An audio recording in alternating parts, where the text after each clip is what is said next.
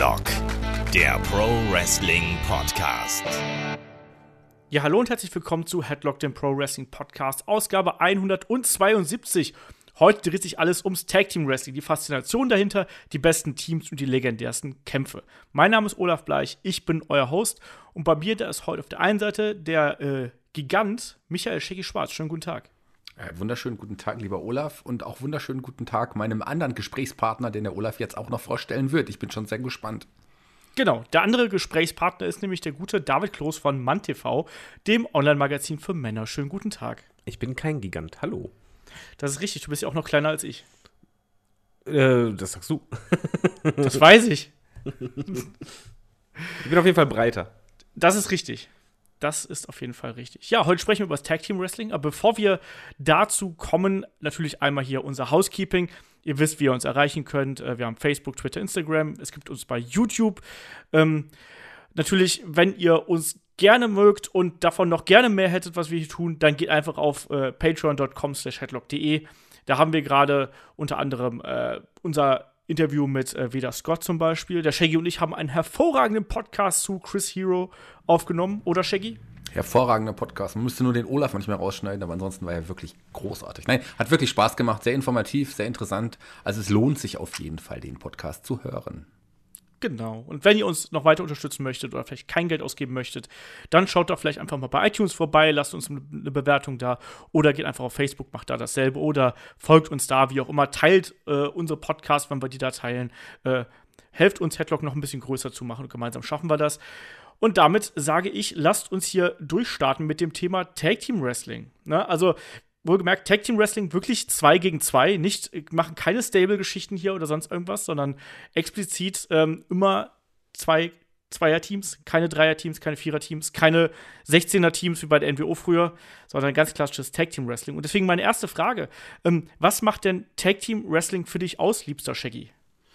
Ja, aber darf ich ganz kurz nochmal eine, eine Rückfrage stellen? Du hast gerade Ja. Dreierteams ausgesch äh, ausgeschlossen. Was ist mit New Day? Was ist mit ähm, Demolition? Die waren ja auch mal zu dritt. Was ist mit den Freebirds?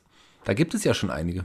Ich würde sagen, die fallen da drunter, ne? Weil ähm, die sind zwar drei, aber die kämpfen immer zu zweit. Ja. Aber zum Beispiel, bei, also bei, beispielsweise bei The Shield tue ich mich zum Beispiel schwer, weil das ist für mich eher ein Dreier-Team, obwohl die natürlich auch einzelne Tag-Team-Champions gewesen sind. Da stimme ich dir zu. Ich habe auch The Shield explizit nicht genannt. Also ich weiß schon, was du meinst. Ja, was macht für mich Tag Team Wrestling aus? Tag Team Wrestling ist, ich, früher als ich mit Wrestling angefangen habe, war das Tag Team Wrestling meiner Meinung nach bedeutsamer. Heute ist es sehr oft, dass man, ja, die Tag Team Szene, die ist auf jeden Fall nicht so groß, wie sie damals war. Und aber sie ist trotzdem immer noch interessant. Ich mag es auch mal ein Tag Team Match zu sehen. Ich finde es gerade auch abwechslungsreich, wenn man verschiedene Matcharten hat. Wenn man ein Single Match hat, wenn man noch ein Tag Team Match hat, dann noch das Frauenmatch. Das gehört auch einfach auch dazu. Tag Team Match ist ein besonderer Farbtupferl. Aber ich glaube, er hat nicht, das Tag Team Match hat nicht, Tag Team Wrestling hat nicht mehr die Bedeutung, die es früher mal hatte. Das glaube ich schon. Mhm, Das äh, glaube ich auch und da stimme ich dir auch voll und ganz zu. Und warum das so ist, da werden wir auch gleich nochmal drauf zu sprechen kommen. Aber fragen wir auch den David mal, was macht denn für dich äh, Tag Team Wrestling aus und magst du das überhaupt? Es gibt ja auch Leute, die das vielleicht nicht mögen. Ich mochte immer Tag Team Wrestling, ähm, wobei sich halt, was Wrestling, äh, Tag Team Wrestling ausmacht, hat sich bei mir halt geändert. Früher als Kind war das halt, die Tag Team Matches waren halt die Matches, in denen deutlich mehr Action war und die auch in der Regel halt meistens schneller waren.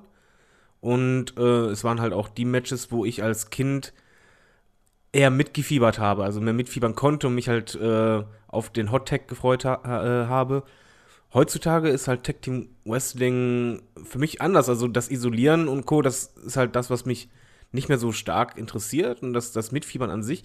Aber dafür halt die Unterbrechung im, im letzten Moment oder halt äh, vor allen Dingen die Double Team Moves. Die sind Mhm. halt heutzutage ganz anders und das ist halt das, was mir bei Tag Team Wrestling besonders gefällt. Mhm. Ja, David schmeißt hier schon ganz fröhlich mit äh, Fachbegriffen um sich. Und ich glaube, das ist gerade beim Tag Team Wrestling auch mal ganz interessant. Du hast gerade so äh, Worte genannt wie äh, ja, isolieren, äh, Hot Tag und auch Double Team Moves und so. Und ich finde, da machen wir einfach mal so ein bisschen Begriffserklärung, weil es soll ja tatsächlich auch noch Leute geben, die unseren Podcast hören und da vielleicht nicht ganz so firm sind. Also, ähm, David, wenn du schon den Begriff Hot Tag hier reinwirfst, was ist denn ein Hot Tag? Und beziehungsweise hängt der direkt mit Isolieren zusammen. Vielleicht machst du beide direkt äh, in einem Rutsch. Genau, also das Isolieren wird halt primär ähm, von Heal-Teams gemacht, also von den Bösewichten, die man halt quasi hassen soll. Und die nehmen sich halt einen Wrestler vor und den isolieren sie die ganze Zeit. Man, man sieht, er will abklatschen, äh, er will, dass der andere reinkommt, aber schafft es kurz vorher immer nicht, wird aufgehalten, wieder in die Ringecke, wieder bearbeitet und eigentlich immer mehr auf den Boden gedrückt. Und die Story dahinter ist einfach, dass es darum geht, mitzufiebern, ob er es schafft und äh, sich doch nochmal äh, mit dem Tag-Team-Partner abzuwechseln, dass der reinkommt. Und das ist dann der, der Hot-Tag, wenn halt nach einer langen Isolierungsphase dieser Tag kommt, dann kommt halt äh, der komplett frische Teampartner rein, der äh, rächt natürlich seinen äh, Partner, der halt vorher malträtiert wurde und dreht dann komplett meistens auf. Und dann sind halt, halt sehr schnelle Moves, in denen er halt meistens dann auch äh, beide erstmal abfertigt, bis halt einer aus dem Ring ist und dann sich halt um den anderen kümmert.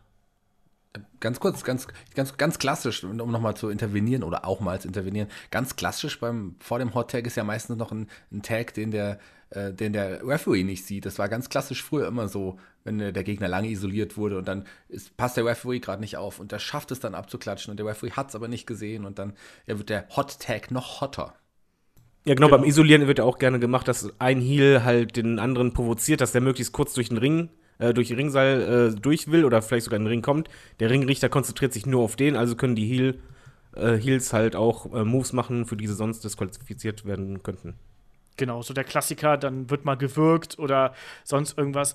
Äh, Gerade auch die Tag-Team-Regeln besagen ja eigentlich auch ganz klassisch, dass ja die, äh, ja, die Teampartner, die quasi nicht im Ring sind, ja auch am Wechselseil stehen. Also quasi, da wird dann so ein kleines Seil an der Ringecke angebracht und das muss dann festgehalten werden. Weil ich bin letztens das tatsächlich noch gefragt worden, ähm, was denn das für, ein, für eine Schnur wäre, die da am Ringpfosten hängt. Und das ist heutzutage ja gar nicht mehr so gang und gäbe, dass es das noch gibt. Aber früher war es dann wirklich so, dass da ein, ein Seil dran hing und du hattest quasi, ja, das war quasi deine, deine, dein, dein Anker sozusagen. Ähm, an dem konntest du dich noch festhalten und soweit dann dein Arm reichte, war das Tag gültig. Aber äh, du durftest dich dann sozusagen als Tag-Team-Partner davon nicht entfernen und irgendwo anders das Tag machen. Wobei das ist ja heut, heutzutage wirklich komplett äh, aufgebrochen. Man hat ja auch teilweise Tag-Team-Matches, in dem halt äh, auch komplett ignoriert wird, dass halt gerade beide Teams mit zwei Mann äh, zweieinhalb Stunden gefühlt im Ring sind.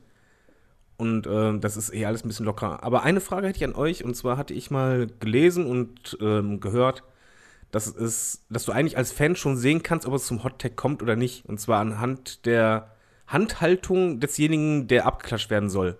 Wenn er die Handfläche nach unten macht, dann heißt es halt, ich bin noch nicht bereit für den Tag, also es kommt nicht dazu. Und wenn es einen Hot Tag gibt, dreht er die Hand um. Dann hat er die Handfläche nach oben. Und das macht er nur, wenn, wenn es wirklich zum Tag kommt. Stimmt das oder habt ihr das auch mal mitbekommen? Weil ich habe das jetzt bei YouTube auf in mehreren Videos auch schon gesehen, dass halt wirklich sich so durchgezogen hat. Boah, keine Ahnung. Das wusste da, ich zum Beispiel halt nicht. Ich wusste es ja, ich habe das jetzt auch zum ersten Mal gehört, David. Äh, Shaggy, weißt du das? Ist mir auch noch nicht aufgefallen, ehrlich gesagt. Vielleicht hatte David ein Geheimnis des Wrestlings gelöst. Nein, nein, nicht, nicht ich. ich hab, wie gesagt, auf YouTube kann man das halt sehen. Da, da gibt es halt mehrere Erklärvideos, die halt das immer in Beispielen zeigen. Das, seit ich das gesehen habe, habe ich mal bei Matches drauf geachtet und das hat sich halt echt fast immer durchgezogen. Okay, dann ja. waren es David und YouTube, die das Geheimnis gelöst haben.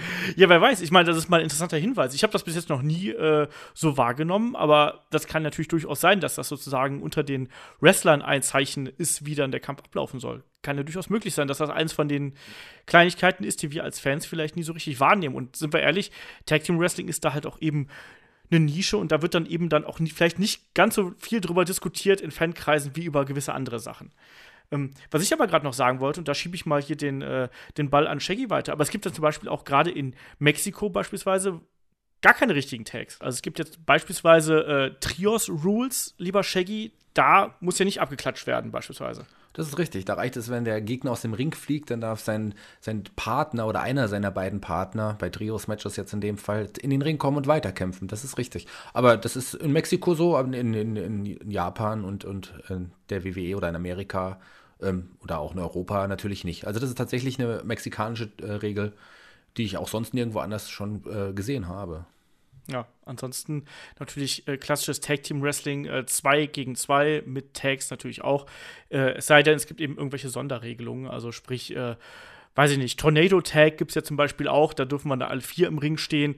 Ähm, das, was David natürlich gerade eben auch schon gesagt hat, dass es häufig gerade so gegen Ende äh, eines Tag Team Matches, dass dann einfach die Regeln aufweichen und dann eigentlich auch Also sind wir mal ehrlich, also mir ging es schon oft genug, dass ich ein Tag Team Match gesehen habe und am Ende wusste ich gar nicht mehr genau, wer jetzt der legale Mann im Ring. Und das wird ja dann teilweise auch in Storylines eingebunden, dass man dann sagt, nein, der ist der Richtige und der ist der Falsche und so, da wurde der Falsche gepinnt, sonst irgendwas. Das gibt es ja dann auch immer wieder. Ähm, natürlich wollen wir auch so ein bisschen auf äh, spezielle Tag Teams hier an der Stelle eingehen. Und ähm, ich finde, es gibt ja immer so zwei oder es gibt mehrere Archetypen von Tag Teams, sagen wir es mal so. Ich finde, es gibt halt so diese, ähm, was soll man sagen, es gibt immer, beide Tag Team Partner haben ja so eine gewisse Rolle, die irgendwie jedem äh, dazukommt. Und dadurch gibt es natürlich dann diverse Konstellationen. Ich finde, es gibt einmal zum Beispiel so dieses äh, Team, wo beide sehr ähnlich sind. Mein bestes Beispiel Nasty Boys. Da ist es total egal, wer da im Ring steht. Die sind ja quasi, das ist so wie Zwillinge, weißt du? Die, das ist total wurscht. Die beiden machen eigentlich immer dasselbe. Aber dann hast du natürlich so den, äh, ja, den Kontrast dazu, ich weiß nicht, wie früher Shawn Michaels und Diesel oder sonst irgendwas. Also sprich ein Hard Foundation. Genau, Hard Foundation, ja. Power and Glory. Aber willst du jetzt sagen, dass Paul Roma der Kleine war? Der eingesteckt Roma war der flinke Techniker mit dem Superfly am Ende und Hercules war der, ja, der Bulldozer des Teams. Ja, aber das Genau. gab es tatsächlich oft, die, ähm, die, diese Kombination, wie du gesagt hast. Der, der Starke und der, ja, der Schnelle. Ja. Ähm, was mochtet ihr denn da lieber? Mochtet ihr eher so ausgeglichene Teams oder wart ihr äh, Vertreter der Zunft, die gesagt haben, ja, lieber Kontraste setzen, David? Ehrlich gesagt hatte ich da keinen Favoriten. Ich habe, wenn ich jetzt halt so durchgehe, welche Tech-Teams ich mochte, da war alles vertreten. Also sowohl diese ähm, Konstellation, dass halt der eine der Techniker oder Highflyer ist und der andere halt das Powerhouse, als auch, dass beide Wrestler im Grunde genommen denselben Stil haben. Also da habe ich keine bevorzugte Variante. Shaggy, wie ist das bei dir? Ganz genauso wie bei David. Also es hat alles so seine Vor- und Nachteile. Und Hauptsache das Team hat harmoniert irgendwie. Das fand ich ganz gut. Klar, es ist auch cool, wenn du jetzt die Rockers siehst, dass du auch diese Tag-Team-Aktionen, die schnellen Tag-Team-Aktionen, gemeinsame Tag-Team sind schon cool. Aber auf der anderen Seite sind auch äh, Tag, gemeinsame Tag-Team-Aktionen zwischen einem Powerhouse und, und auch dem Schnellen. Da finde ich auch total interessant. Ich habe auch keinen Favoriten. Also, ich schließe mal daraus, dass euch vor allem wichtig ist, dass die irgendwie zusammenpassen. Und ich glaube, das ist doch der große Kontrast von heute zu früher. Ich glaube, jeder von uns ist irgendwie groß geworden mit so Tag-Teams, wir haben es gerade schon angesprochen. Egal, ob jetzt die Road Warriors sind, die Hard Foundation, von mir aus die Nasty Boys, Demolition, Harlem Heat. Und die hatten ja alle irgendwie den gleichen Look oder einen ähnlichen Look, die haben irgendwie zusammengepasst. Und ich finde, in der heutigen Zeit ist es ja häufig so, dass man zwei Einzelwrestler zusammensteckt und die finden dann vielleicht irgendwie zusammen im besten Fall. Oder ja, oder die sind einfach durch ihre großen Namen an sich stark quasi als Tag-Team. Ähm, fehlt euch das so ein bisschen, dass man wirklich so diese ganz traditionell festen Tag-Teams hat? Ich, mir ist nämlich aufgefallen, dass auch bei dem Zusammenstellen hier der, äh, der Listen, die ich hier aufgestellt habe, da ist mir auch aufgefallen, dass zum Beispiel so zwischen gefühlt 2002, 2004 ganz, ganz wenig so klassische feste Tag-Teams, gerade bei WWE unterwegs waren und du ganz viele zusammengewürfelte Tag-Teams gehabt hast. Und die wenigen festen Tag-Teams, die waren dann wirklich mal so die Ausnahme und stattdessen hat man dann eben viel ja, Einzelwrestler zusammengesteckt. David, wie bist du dazu? Also ich, ich mag dieses Zusammengemixte nicht, muss ich ganz ehrlich sagen. So beispielsweise Weighted RKO damals, das sind halt für mich einfach zwei Einzelwrestler, die zusammen ein Team bilden. Aber die, ich sehe die halt nicht als Team, sondern ich sehe die selbst, wenn die auftreten oder aufgetreten sind, immer als Einzelwrestler. Und das ist halt das Problem für mich. Bei einem Tag-Team möchte ich halt das Team als sich sehen. Da siehst du eigentlich das, das Ganze und nicht die Einzelperson immer. Das war halt auch damals bei, keine Ahnung, Nasty Boys halt so oder äh, bei den Hardy Boys habe ich die halt als Team wahrgenommen. Und ich, das ist halt das, was für mich wichtig ist beim Tag-Team, weil sonst habe ich halt immer das Gefühl, ja, die sind halt einfach zusammengewürfelt, weil man halt gerade keine Idee für die hatte oder sonst irgendwas. Und damit habe ich halt immer ein sehr starkes Problem. Ich hatte auch anfangs mit Sheamus und Cesaro ein richtig großes Problem, weil es einfach für mich immer noch Einzelwrestler waren. Die haben halt dann anschließend äh, dann den Look ein bisschen mehr an, angepasst, dass das halt als, als Team auf, äh, auftreten ist. Und ähm, ja, was, was mir heutzutage im Übrigen richtig sauer aufstößt, was, was mich auch sehr stört, ist, dass der Theme-Song äh, oft aus beiden Liedern besteht. Und Das, das macht mich echt kirre, weil das ist dann für mich kein Team. Wenn ich sage, okay, komm, das ist ein Tag-Team, dann möchte ich halt ein Lied für dieses Tag-Team haben. Und ich möchte halt nicht, dass ein Entrance, ganz schlimm ist es halt gerade bei Matt Hardy und Bray Wyatt, das reißt, das reißt das für mich total auseinander, dass man halt beide Theme-Songs spielt. Ja, das kann ich vollkommen nachvollziehen. Mich stört das auch extrem. Und ich finde auch diese Mashups teilweise einfach unpassend oder einfach auch so, so lieblos irgendwie. Ne? Da merkt man halt, ja, okay, äh, die, die, dieses Take-Team ist vielleicht nicht so von ewig langer Dauer und deswegen schmeißt die einfach ineinander. Guck mal, also ich meine, selbst Cesaro und Seamus haben ja im Endeffekt ein zusammengemixtes äh, Theme, wobei sie sich zum Glück wenigstens noch für äh, Seamus Song als äh, Hauptlied quasi entschieden haben. Shaggy, wie stehst du dazu? Gerade so zum Auftreten von Tag-Teams. Stört dich das auch, äh, wie es David und mich auch stört? Ich finde es ein bisschen, also bei Seamus und Cesaro hat, hat man sich irgendwie dran gewöhnt. Und da ist es ja auch wirklich so, dass Cesaros Song nur ganz am Anfang die ganz schreckliche äh, Sirene, die ja scheinbar halt doch immer noch dabei bleibt. Ähm, und dann halt auch schon Cesaros Song, äh, dann schon Seamus Song. Also ich finde ich vollkommen okay. Und die beiden haben sich auch zusammengefunden und sind jetzt ein, ein, gutes Team. Ich glaube, das wird auch so bei Matt Hardy und, und Bray Wyatt, wenn die länger zusammen bleiben, auch schon noch so sein, dass man sich daran gewöhnt, weil irgendwie passen die beiden auch zusammen. Aber diese Phase, die du erwähnt hast, die es damals ja wirklich gab, wo man wirklich nur Einzelwest zusammengestellt hat, und es wirklich kaum ähm, richtige Tag Teams gab. Das war schon nicht so schön für das Tag Team Wrestling, auf jeden Fall nicht. Aber heutzutage gibt es ja eigentlich wieder viel mehr Teams, die wirklich auch zusammengehören. Die Authors of Pain oder, ich meine, Puisengo zum Beispiel, die wurden ja auch eigentlich nur zusammengewürfelt und die sind jetzt auch ein überzeugendes Tag Team, meiner Meinung nach. Es gibt noch die Usos, auch New Day harmonieren unglaublich gut. Also das Tag Team Wrestling ist wieder auf dem aufsteigenden Ast, wenn nicht gerade aktuell sogar ja, richtig gut. Aber hättest du denn nicht trotzdem lieber beispielsweise bei Buisengo, dass es halt einen richtigen Song gibt oder beim Hardy und Bray Wyatt, dass es halt nicht diesen Cut gibt zwischen zwei komplett konträren Liedern und auch ähm, Beleuchtung beim Set und Co. Ich finde, dass es bei Matt Hardy und, und ähm, Bray Wyatt irgendwie passt, weil die beide doch auch so, so ähnlich, aber doch unterschiedlich sind. Das passt schon bei den beiden ganz gut, genauso wie bei ähm, Seamus und Cesaro bei The Bar. Klar, bei, bei, bei Puisengo ist es ja auch irgendwie, nutzen ja hauptsächlich auch den Song von Fandango aber auch in einer, in einer abgewandelten Version reingemischt mit dem Song von, von Tyler Priest. Also das ist schon okay. Ich weiß, was ihr, was ihr meint. Stört, hat mich am Anfang auch total gestört, aber bei den bei drei Teams habe ich mich inzwischen da auch mit abgefunden und es stört mich gar nicht mehr, tatsächlich nicht. Darf ich ja was sagen? Ich kann nicht verstehen, weshalb du Bray Wyatt und Matt Hardy irgendwie als passendes Team. Ich finde, die sind ein cooles Team zusammen. Finde ich überhaupt nicht. Ich finde das total schrecklich muss ich ganz ehrlich sagen, ich finde, die passen halt überhaupt nicht zusammen und ich bin auch total entsetzt darüber, dass man die Situation nicht genutzt hat, um Bray White auch nur ein bisschen zu verändern.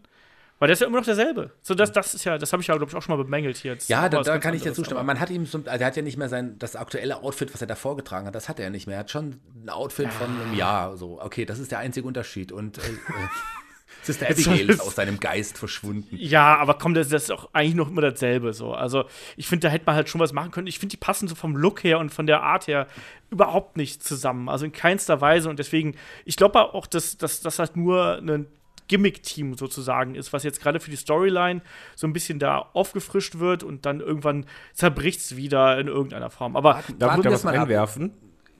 Ja, nein, ich will das. Ich antworte erstmal ganz kurz direkt auf das, was Olaf gesagt hat. Dann, dann, dann wirf gerne.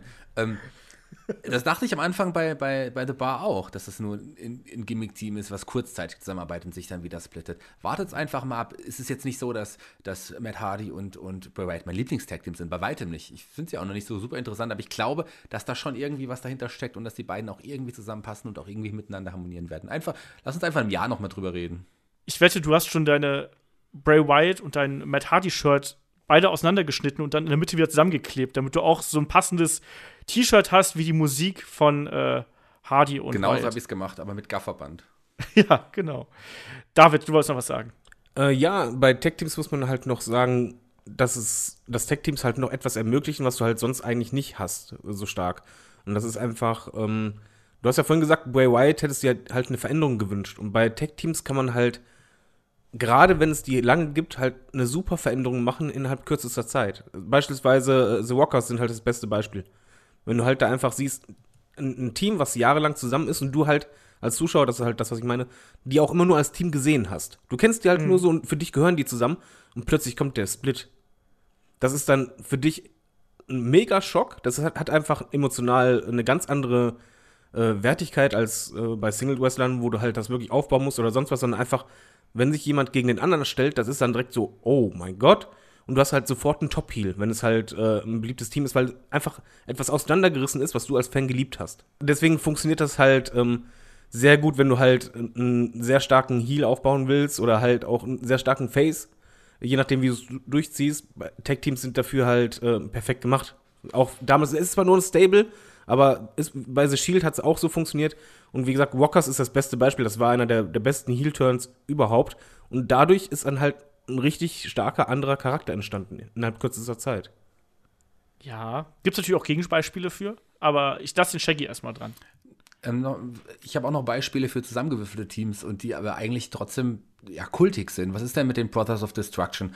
Was ist mit Team Hell No? Was ist mit ähm, der Rock and Sock Connection? Das sind ja auch die äh, Tag-Teams, die man als Tag-Team bezeichnet, aber das sind da auch nur zwei zusammengewürfelte Einzelstars gewesen. Ja, aber hast du die als Team immer wahrgenommen? Also wenn du die beiden siehst, siehst du halt einfach nur, ja, Kane und Undertaker, ja, die sind halt jetzt zusammen im Ring, halten kurz zusammen, aber du siehst ja nicht das Team an sich. Du, wenn du über die beiden redest, redest du halt selten über die Brothers of Destruction, sondern halt über, ja, Kane und Undertaker haben die auseinandergenommen.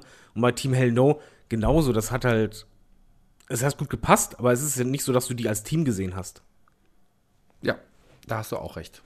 Ja, und ich muss auch sagen, natürlich, sowas wie Brothers of Destruction, die hatten ja auch äh, eine Verbindung miteinander. Also eine Storyline-Verbindung natürlich. Rock and Stock habe ich nie den Hype hinter verstanden. Also ich fand die immer mega unterhaltsam, aber für mich war das eben das, was wir gerade gesagt haben. Das waren zwei Einzelwrestler und Team Hell No war eben dann auch, ich weiß gar nicht, wie lange waren die denn zusammen? Das war doch maximal ein Jahr oder so. Also was ich, finde, also für mich ist immer so ein Take-Team wirklich das, was über Jahre hinweg zusammen bleibt. Also wie wir es jetzt vielleicht bei äh, The New Day haben. Also das ist vielleicht noch das klassischste Tag-Team, was wir derzeit, glaube ich, bei WWE haben, die jetzt wirklich schon seit, wie lange machen die das jetzt? Seit drei, vier Jahren oder so? Pi mal Daumen. Oder für mich ist auch sowas wie, ähm, was wir jetzt ganz viel bei NXT haben. Da haben wir auch drüber gesprochen. Also egal, ob es jetzt, die jetzt hochgekommen sind, die Authors of Pain oder halt auch sowas wie die War Raiders und äh, TM61 und all sowas. Wirklich, die dann den Weg sozusagen nach oben bestritten haben. Und ich glaube, das ist was, was wir alle natürlich als die festen Tag-Teams so ansehen. Aber was ich natürlich dann auch noch mal sagen muss hier zu den Splits. Also erstmal, kurzer Verweis, wir haben einen hervorragenden äh, Split-Podcast gemacht äh, vor einiger Zeit. Ich weiß gar nicht mehr, welche Ausgabe das war, aber da haben wir genau auch den äh, Split der Rockers besprochen, eben als wirklich einen der besten der Welt und aller Zeiten.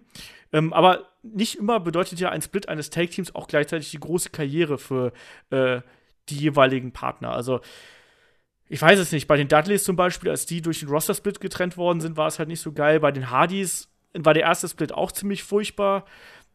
Edge und Christian, da ist dann, das bleibt halt häufig jemand auf der Strecke und nicht umsonst heißt es ja dann immer, wer ist der Shawn Michaels und wer ist der Marty Jannetty dieses Tag-Teams. So. Das merkst du aber auch meistens bei den Tag-Teams, genau wie damals bei Hart Foundation war halt immer so, Bret Hart eigentlich den, der, den die Fans mehr geliebt haben, als sein Partner. Und das weißt du eigentlich dann schon, wenn der Split kommt. Irgendwie bei Tag-Teams hast du das halt sehr oft, außer Usos zum Beispiel, dass halt einer schon irgendwie mehr hervorsticht als der andere. Gut, bei Usos ist es auch schwierig, dass da einer hervorsticht. so. Ich, ich habe noch ein, ein, gutes Beispiel für ein, ein, ein, Team, was auch zusammengewürfelt wurde, weil man für die beiden im Einzelbereich gar keine Story mehr hatte. Und man hat sie zusammengetan und die haben dann, gehören definitiv zu den erfolgreichsten Tag-Teams aller Zeiten der WWE, und zwar die New Age Outlaws als Beispiel. Das waren ja. zwei zusammengewürfelte, die auch optisch eigentlich am Anfang auch noch nicht wirklich zusammengepasst haben. Und äh, die nimmt, sieht man heute eigentlich, eigentlich nur noch als Team im Nachhinein betrachtet.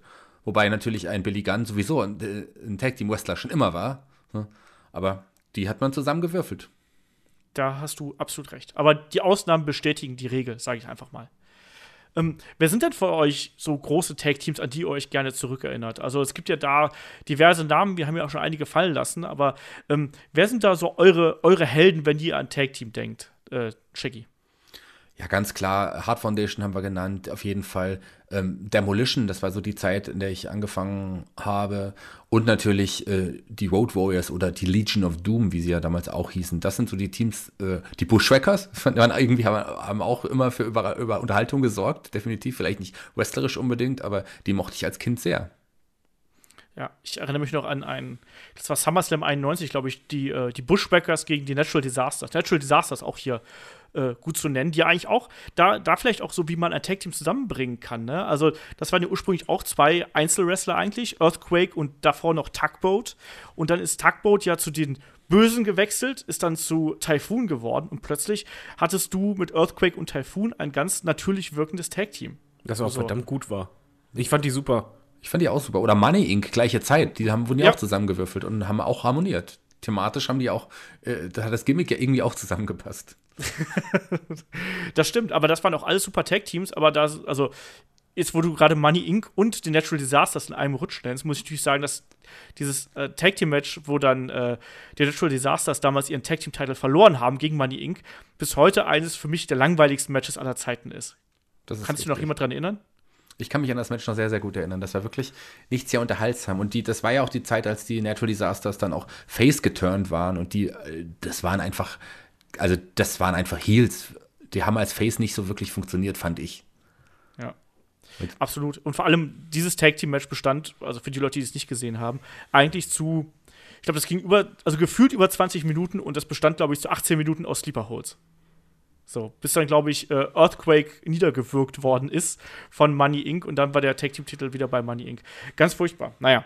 Äh, David, wer sind deine äh, Tag Team Helden der Vergangenheit und der Gegenwart? Also Vergangenheit habt ihr eigentlich schon fast alle genannt, auch Nasty Boys dazu. Generell war es ja damals so, es gab so viele Teams und die waren halt auch sehr präsent. Die meisten hatten auch, auch einen Manager oder ein Wallet bei sich. Das weiß ich noch, das, ist halt anders als heute.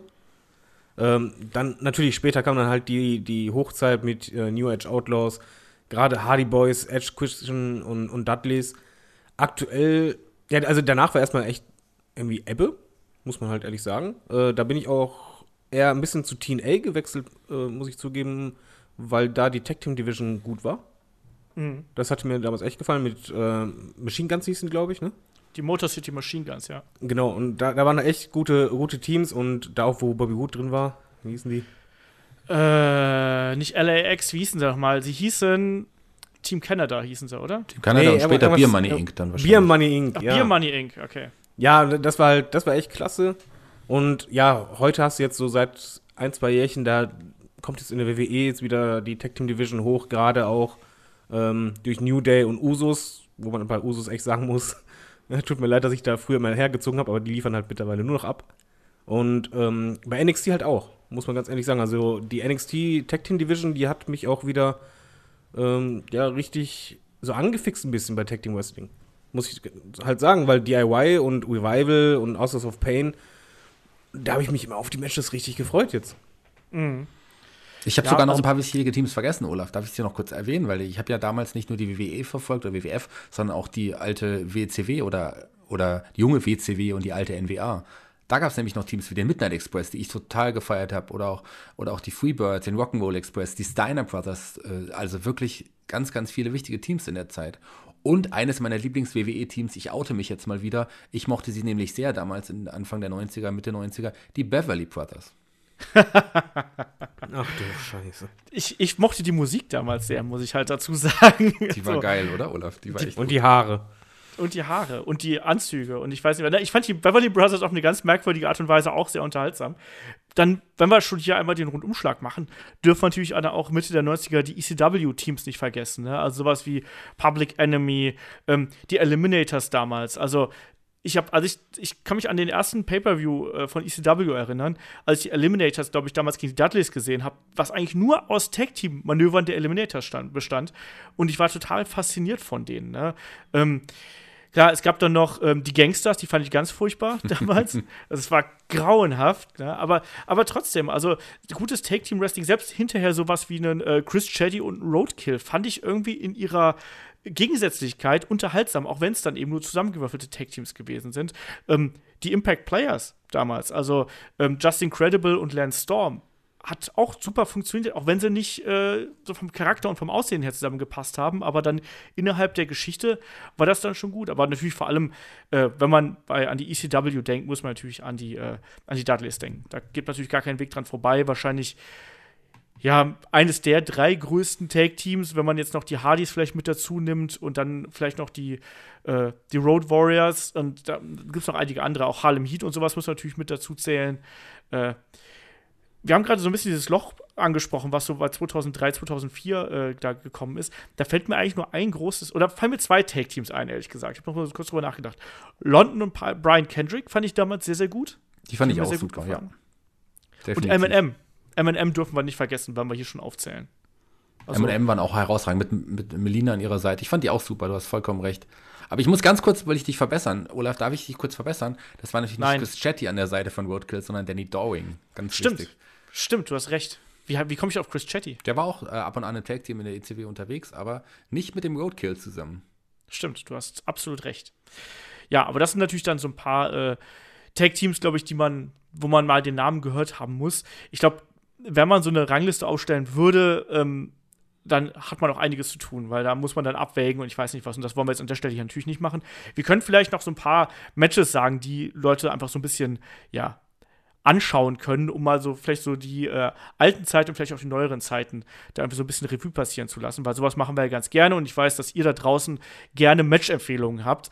Äh, David, was würdest du denn empfehlen für die, äh, für die Hörer da draußen? Was sollten sie sich da mal anschauen, wenn sie äh, ein kleiner Tag-Team-Wrestling-Fan werden wollen? Bitte, David.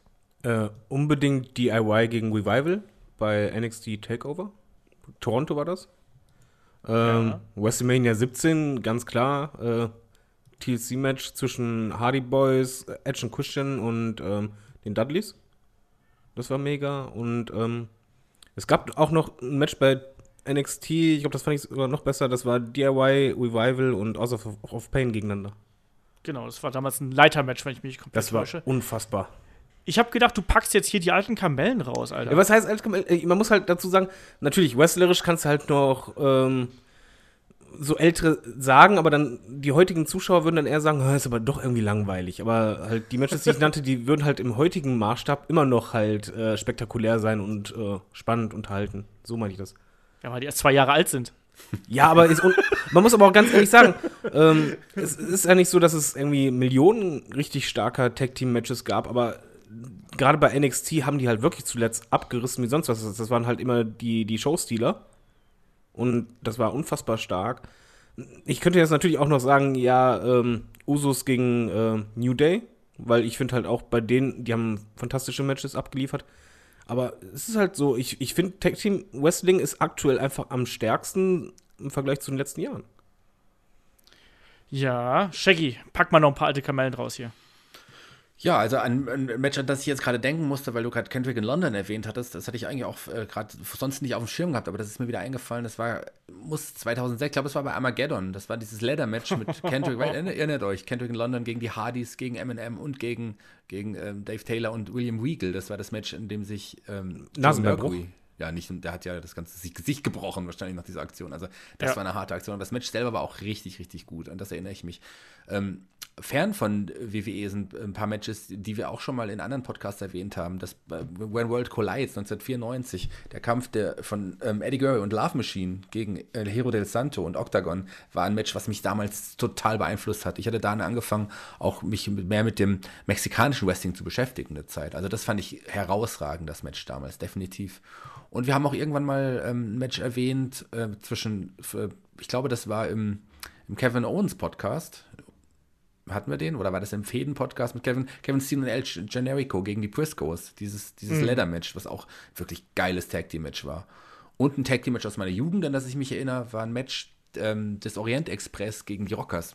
Das war, glaube ich, Royal Rumble oder Survivor Series 2001. Ich glaube, Royal Rumble war es 2001. Geiles nee, 2001 Match. war es garantiert nicht. Äh, 91. 2001 meine, eher nicht. So. Nach 91. Das war der Rumble 91, genau. genau. Ähm, wenn ich an Tag Team Matches zurückdenke, dann habe ich immer Hard Foundation und Demolition Tool of Three Falls vom das, SummerSlam. Das wäre mein nächstes gewesen. Das war, wo die Legion of Doom dann zum Ring kam, oder? Genau, wo die, wo die Demolition halt immer gecheatet haben und äh, die Partner ausgetauscht haben, weil ja die alle sich so ähnlich sehen. Also so ein Crush sieht ja fast so aus wie ein Ex und so. Ist niemandem aufgefallen, dass die andere Haare hatten und der eine 10 cm größer war. Ähm, ja, das ist halt so, das ist halt so ein Match, was, an was ich immer denken muss. Du hast gerade auch die, die äh, Bushwhackers angesprochen. Ich habe halt da auch immer ähm, dieses Match vom SummerSlam 91 im Kopf. Ich mochte das damals unglaublich gern, irgendwie, weil das hat total gut für mich funktioniert. Ansonsten, ja, wenn man dann noch zurückgehen will, ich weiß, dass der Shaggy ein großer Owen Hart-Fan ist. Ähm, Owen Hart und Bret Hart gegen die Quebecers äh, vom äh, Rumble 94. Auch ein herausragendes Tag-Team-Match damals gewesen. Was ich auch immer sehr mochte, ähm, war, das ist eine, eine von der Raw-Ausgabe, also irgendwie 96, 97 irgendwann, ähm, Shawn Michaels und Stone Cold Steve Austin gegen, ähm, war es Bridge Bulldog und Owen Hart wieder. Also auch da, das hat auch gut harmoniert dabei. Also das war so ein, so ein Ding, das kennen viele nicht mehr, aber das sollte man sich auch mal äh, ruhig anschauen. Und natürlich, wir haben es, glaube ich, im letzten oder vorletzten Podcast angesprochen, die SmackDown 6 natürlich, also um die äh, um 2000, 2003 rum. Ähm, wo da bei SmackDown einfach mal die Tag Team Division auch geboomt hat und da auch teils mit, mit zusammengewürfelten Tag Team, also Edge und Rey Mysterio, Chris Benoit und Kurt Angle und dann eben auch ähm, äh, die Guerreros zusammen. Und diese drei Teams haben dann in unterschiedlichen Konstellationen ähm, ja ganz hervorragende Matches abgeliefert. Also Survivor Series 2002, ich glaube, das haben wir auch schon diverse Male äh, gesagt, das Triple Threat Match zwischen den beiden Teams. Und wenn man ein Einzelmatch haben will, sage ich einfach mal äh, No Mercy 2002, das Match zwischen äh, Kurt Angle und Chris Benoit gegen Edge und Rey Mysterio, auch fantastisch. Und auch da muss man vielleicht so ein bisschen, da, da tue ich mich so ein bisschen schwer mit, ehrlich gesagt. Also, wenn man jetzt auch mal so in die WCW-Vergangenheit schaut, auch da ist natürlich viel Geiles dabei. Ne? Da hat man dann eben auch die Steiner Brothers und die Road Warriors, ähm, auch vielleicht ein Dustin Rhodes und Barry Windham, ähm, auch natürlich die Horsemen, die in verschiedensten Konstellationen aufgetreten sind und die Outsiders, wobei man da wiederum sagen muss, ist das jetzt ein Tag-Team oder ein Stable? Hm. Haarspalterei und so. Aber auch da gibt es natürlich sehr, sehr gute Matches. Aber für mich haben ganz oft diese WCW Tag Team Matches nicht so funktioniert, weil die ein bisschen zu langsam für mich waren. Also da hat immer so ein bisschen die Dramatik für mich gefehlt. Ähm, deswegen war ich da eher ein Freund des ja, WWE-Styles, um es einfach mal so zu sagen. Ja, und damit haben wir dann, glaube ich, auch schon mal die ganze Fülle an äh, Tag Team Matches irgendwie da ja vorgegeben und äh, hier empfohlen. Ähm, wir haben gerade schon ein paar Mal angesprochen, dass sich ja Take Team Wrestling so ein bisschen verändert hat und jetzt gerade auch in den letzten Jahren nochmal, gerade im Mainstream, also sprich bei WWE, nochmal einen enormen Sprung gemacht hat, während es ja, ja um die Jahrtausendwende und ein bisschen später dann eben teilweise schon weg vom Fenster gewesen ist. Ähm, David, wie würdest du diese, diese Entwicklung beschreiben? Also, ich finde ja, dass wir hatten Mitte der 90er oder Anfang der 90er halt die Hochzeit und danach ist es ja eigentlich bergab gegangen und danach wieder so ein bisschen bergauf, oder? Ja, die, was heißt ein bisschen bergab gegangen? Ist ja dramatisch bergab gegangen. Du hattest halt einfach komplett ausgedückte äh, Riege an, an Tech-Teams. Du hattest halt nur wenige. Und ähm, es gab immer mehr zusammengewürfelte Tech-Teams, was einfach gezeigt hat, dass es so wenig richtige Teams im Roster gab. Und dann hat man halt versucht, das zu füllen. Man hat aber auch den, den Fokus einfach geändert. Also wenn man halt bedenkt, wie präsent damals Tech-Teams waren, also ganz früher, die, die hatten halt echt wirklich große Auftritte, große Namen, Special Entrances oder sonst was. Und dann, ja, wurde der Fokus immer mehr zu Einzelwestern gelegt. Vielleicht halt auch aus marketingtechnischen Gründen, ich, ich weiß es nicht. Vielleicht hat das auch einfach mehr gezogen. Aber der Fokus ging halt immer weiter weg. Und das hast du halt gerade auch in den 2000er gemerkt, ging es wirklich steil bergab. Und jetzt halt seit ein paar Jährchen geht es wieder nach oben, wobei halt da auch, ja, ich sehe das halt zwiegespalten. Die, die Tech Team Division heute ist zum Beispiel in einer sehr guten Verfassung bei der WWE, beziehungsweise wird immer besser. Du hast halt das Gefühl, okay, da kommen immer mehr richtige Teams rein, qualitativ sehr stark, ähm, liefern tolle Matches ab. Aber du hast halt nicht das Gefühl, zumindest ich persönlich nicht, dass WWE das honoriert. Gerade halt, wenn du halt die Fäde siehst, wie halt New Day und Usos, hast halt das Gefühl, okay, die haben jetzt irgendwie bei jedem Pay-Per-View abgerissen und trotzdem landeten sie immer wieder in der Kickoff-Show. Und das ist halt für mich der größte Unterschied zu, zu damals. Also der Fokus ist irgendwie schon da, dass WWE realisiert hat, wir müssen da aufstocken. Die stocken das sehr, sehr gut auf. Aber trotzdem kommt da irgendwie nicht der richtige Push. Hm. Ja, ist natürlich wirklich so, ne? wenn man so ein bisschen den Zeitstrahl durchgeht, Anfang der 90er, wir haben die ganzen Tag-Teams gerade schon angesprochen, die da dominiert haben. Ähm, dann so ein bisschen in, in Folge der, äh, der New Era, nicht der New Era, wie hieß denn nochmal? Die Next Generation war das, oder? New Generation? Shaggy, wie hieß das damals? Ich glaube New Generation. Ja, also das New war der Generation. selbst, selbsternannte Ge äh, Generationswechsel. Die- Aber da hast du ja Ära auch gibt's ja nicht gesplittet wie wirklich. Sauen. Also man muss ja dazu sagen, die hatten ja eh das Problem, die haben ja da gesplittet. Du hast halt, halt die großen Teams waren halt Hard Foundation, Walkers und so weiter. Und die hast du ja alle auseinandergenommen. Ja, und da gab es dann auch einfach oft diese Gimmick-Teams, finde ich. Also, wenn ich jetzt da mal so zurückdenke, welches Tag-Team war damals so 94, 95 wirklich dominant und immer da? Da denke ich jetzt gerade an die blöden Smoking Guns. Die Godwins. die Godwins oder die Body Donners oder so, weißt du, da hast du dann die Fitnesstrainer und die Schweinehirten und, und die Cowboys und, Und so. die Und das Steiner war Brothers waren noch dabei, aber es, es hat halt kein Team auch richtig funktioniert, muss man ehrlich sagen, bei der die Crowd. Steiner Brothers waren aber da, glaube ich, schon wieder weg, 95, 96, wo ich jetzt gerade bin. Also, die Meinst waren du? da schon, ja, Shaggy. Ich glaube, die waren dann schon wieder in der WCW. Das war auch. 92 etwa. Die hatten ja nicht so einen langen Run in der WWE damals. So lang war der Run Das nicht. stimmt. 92, Ja, also- 93 würde ich jetzt schätzen. Ja, also die haben auf jeden Fall da nicht, äh, also ich meine auch, dass sie da nicht mehr da, dabei gewesen wären. Aber wie dem auch sei, trotzdem finde ich es halt so, dass du erst mit der Attitude Era dann langsam wieder ein bisschen, ein bisschen Schwung in die ganze Geschichte kam und dann eben, wo man gemerkt hat, dass sich auch teilweise, ja, dass sich auch Mühe gegeben worden ist, die Einzelwrestler, mit denen man nichts mehr anfangen konnte, die irgendwie zu formieren. Ne? Also wenn wir da auch sowas sehen wie, auch jetzt haben wir nicht genannt, die Ecolites beispielsweise, also Oh ja. Brightshaw und, äh, und Farouk, die beide eigentlich als Einzelwrestler, jetzt mal, ich war nie ein großer Freund von JVL als Einzelwrestler, muss ich dazu sagen, aber die beiden haben als Ecolites sowohl hinter der Bühne als auch äh, ja, im Ring für mich immer abgeliefert. Ich fand die immer mega unterhaltsam, weil sie einfach Leute verkloppt haben, egal wo. Ne? Und auch sowas wie, dann als die Dudleys mit dazugekommen sind, dann die Hardys, Edge und Christian, dann hatten wir noch Too Cool, was ja auch irgendwie so ein bisschen, ja, auch so ein bisschen zusammengewürfelt war. Ich meine, Brian Christopher ist ja auch erst irgendwie damit reingerutscht. Und dann hatten wir halt auch sowas wie ähm, diverse Teams, die eben aus Stables hervorgegangen sind mit den Radicals. Hießen die damals die Radicals oder war das jetzt die WCW-Zeit? Das waren die Das waren die oder? Radicals in der WWE, ja, genau. Wie hießen die denn nochmal? Das war die Revolution bei der WCW, ne? Damals, die ich damit Genau. durcheinander schmeiße. Ja, aber da hat man dann eben gemerkt, da wurde dann eben was gemacht und irgendwann hat man dann so im Zuge der Attitude Era quasi so ein bisschen Interesse dran verloren, hat da angefangen zu splitten, ne, weil aus Gründen. Und danach ist es eben abgeflacht. Ich sehe es ganz genauso wie du, David. Also dann hat man erstmal nicht mehr viel getan und erst so in den letzten, sagen wir mal, drei, vier Jahren ähm, hat man dann auch wieder Wert da- darauf gelegt, dass man auch feste Tag-Teams verpflichtet. Das muss, muss man auch mal sagen. Und halt eben dann auch Leute, mit denen man nichts anfangen konnte, ähm, dass man die irgendwie zusammengelegt hat. Also wir wissen alle, dass ein, ein Big E damals noch irgendwie von NXT gekommen ist und dann manchmal als, als Bodyguard ja äh, von Dolph Ziggler fungiert hat in irgendeiner Form. Ähm, ein Xavier Woods war, glaube ich, auch erstmal als Singles-Wrestler unterwegs und hatte irgendwie so ein bisschen Tanzgimmick gehabt mal wieder. Und Kofi Kingston war der austauschbarste Intercontinental Champion, den wir jemals hatten. Ne, und aus denen ist dann halt wirklich was Geiles geworden.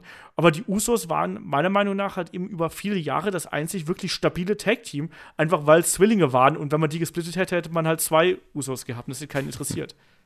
ja, ist doch so.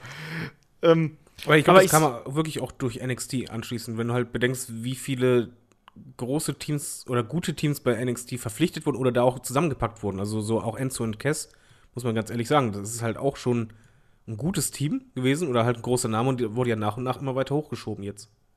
das stimmt. Aber es ist genau das, was ich angesprochen habe. Also man, man, es ist ja nicht nur so, dass man da Teams zusammengesteckt hat in, in, in der NXT, sondern man hat ja wirklich auch Teams gescoutet.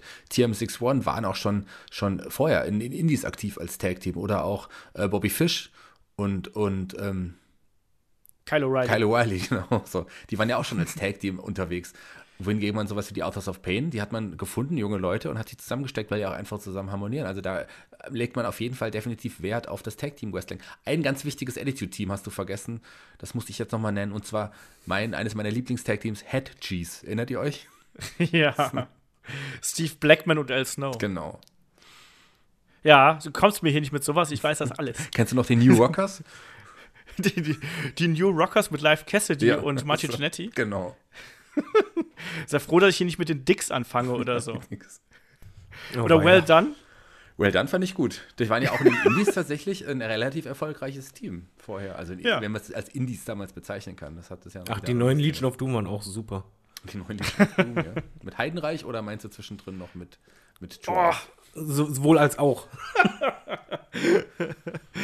Ja, ich finde aber auch, dass sich der, der Wrestling-Stil halt extrem geändert hat über die letzten Jahre. Also ich finde gerade das, was David, glaube ich, am Anfang gesagt hat, gerade dieses äh, schnelle Tag-Team-Wrestling ist ja eigentlich auch erstmal so durch diese Tag-Team-Pause, finde ich, dann bei WWE erstmal rübergeschwappt, oder? Das war ja was, was gerade auch dann, wir haben es gerade angesprochen, so, so, so Tag-Teams wie äh, die Motor City Machine Guns, dann später, ein bisschen später die Young Bucks und von mir aus auch die Briscoes und diese ganzen Independent-Tag-Teams, die das dann irgendwie mitgebracht haben. Und da hat WWE dann auch gesehen, irgendwie, okay, daraus können wir was machen. Und finde ich, binden das auch immer mehr ein. Oder Shaggy, wie siehst du das? Äh, Ist das nur meine Einbildung, dass da so ein äh, Wechsel der, der Stilarten äh, vorgeherrscht hat? Nee, nee, ganz klar. Das ist ja generell im Wrestling so gewesen, dass sich der Stil da verändert hat. Sich, sicherlich dann ganz genauso im Tag Team Wrestling. Auf jeden Fall. Aber die Teams, die du genannt hast, sind ja alles wirklich auch Teams, äh, die nie den Sprung zur WWE geschafft haben, aus diversen Gründen. Interessant, dass du gerade die Teams dann nennst.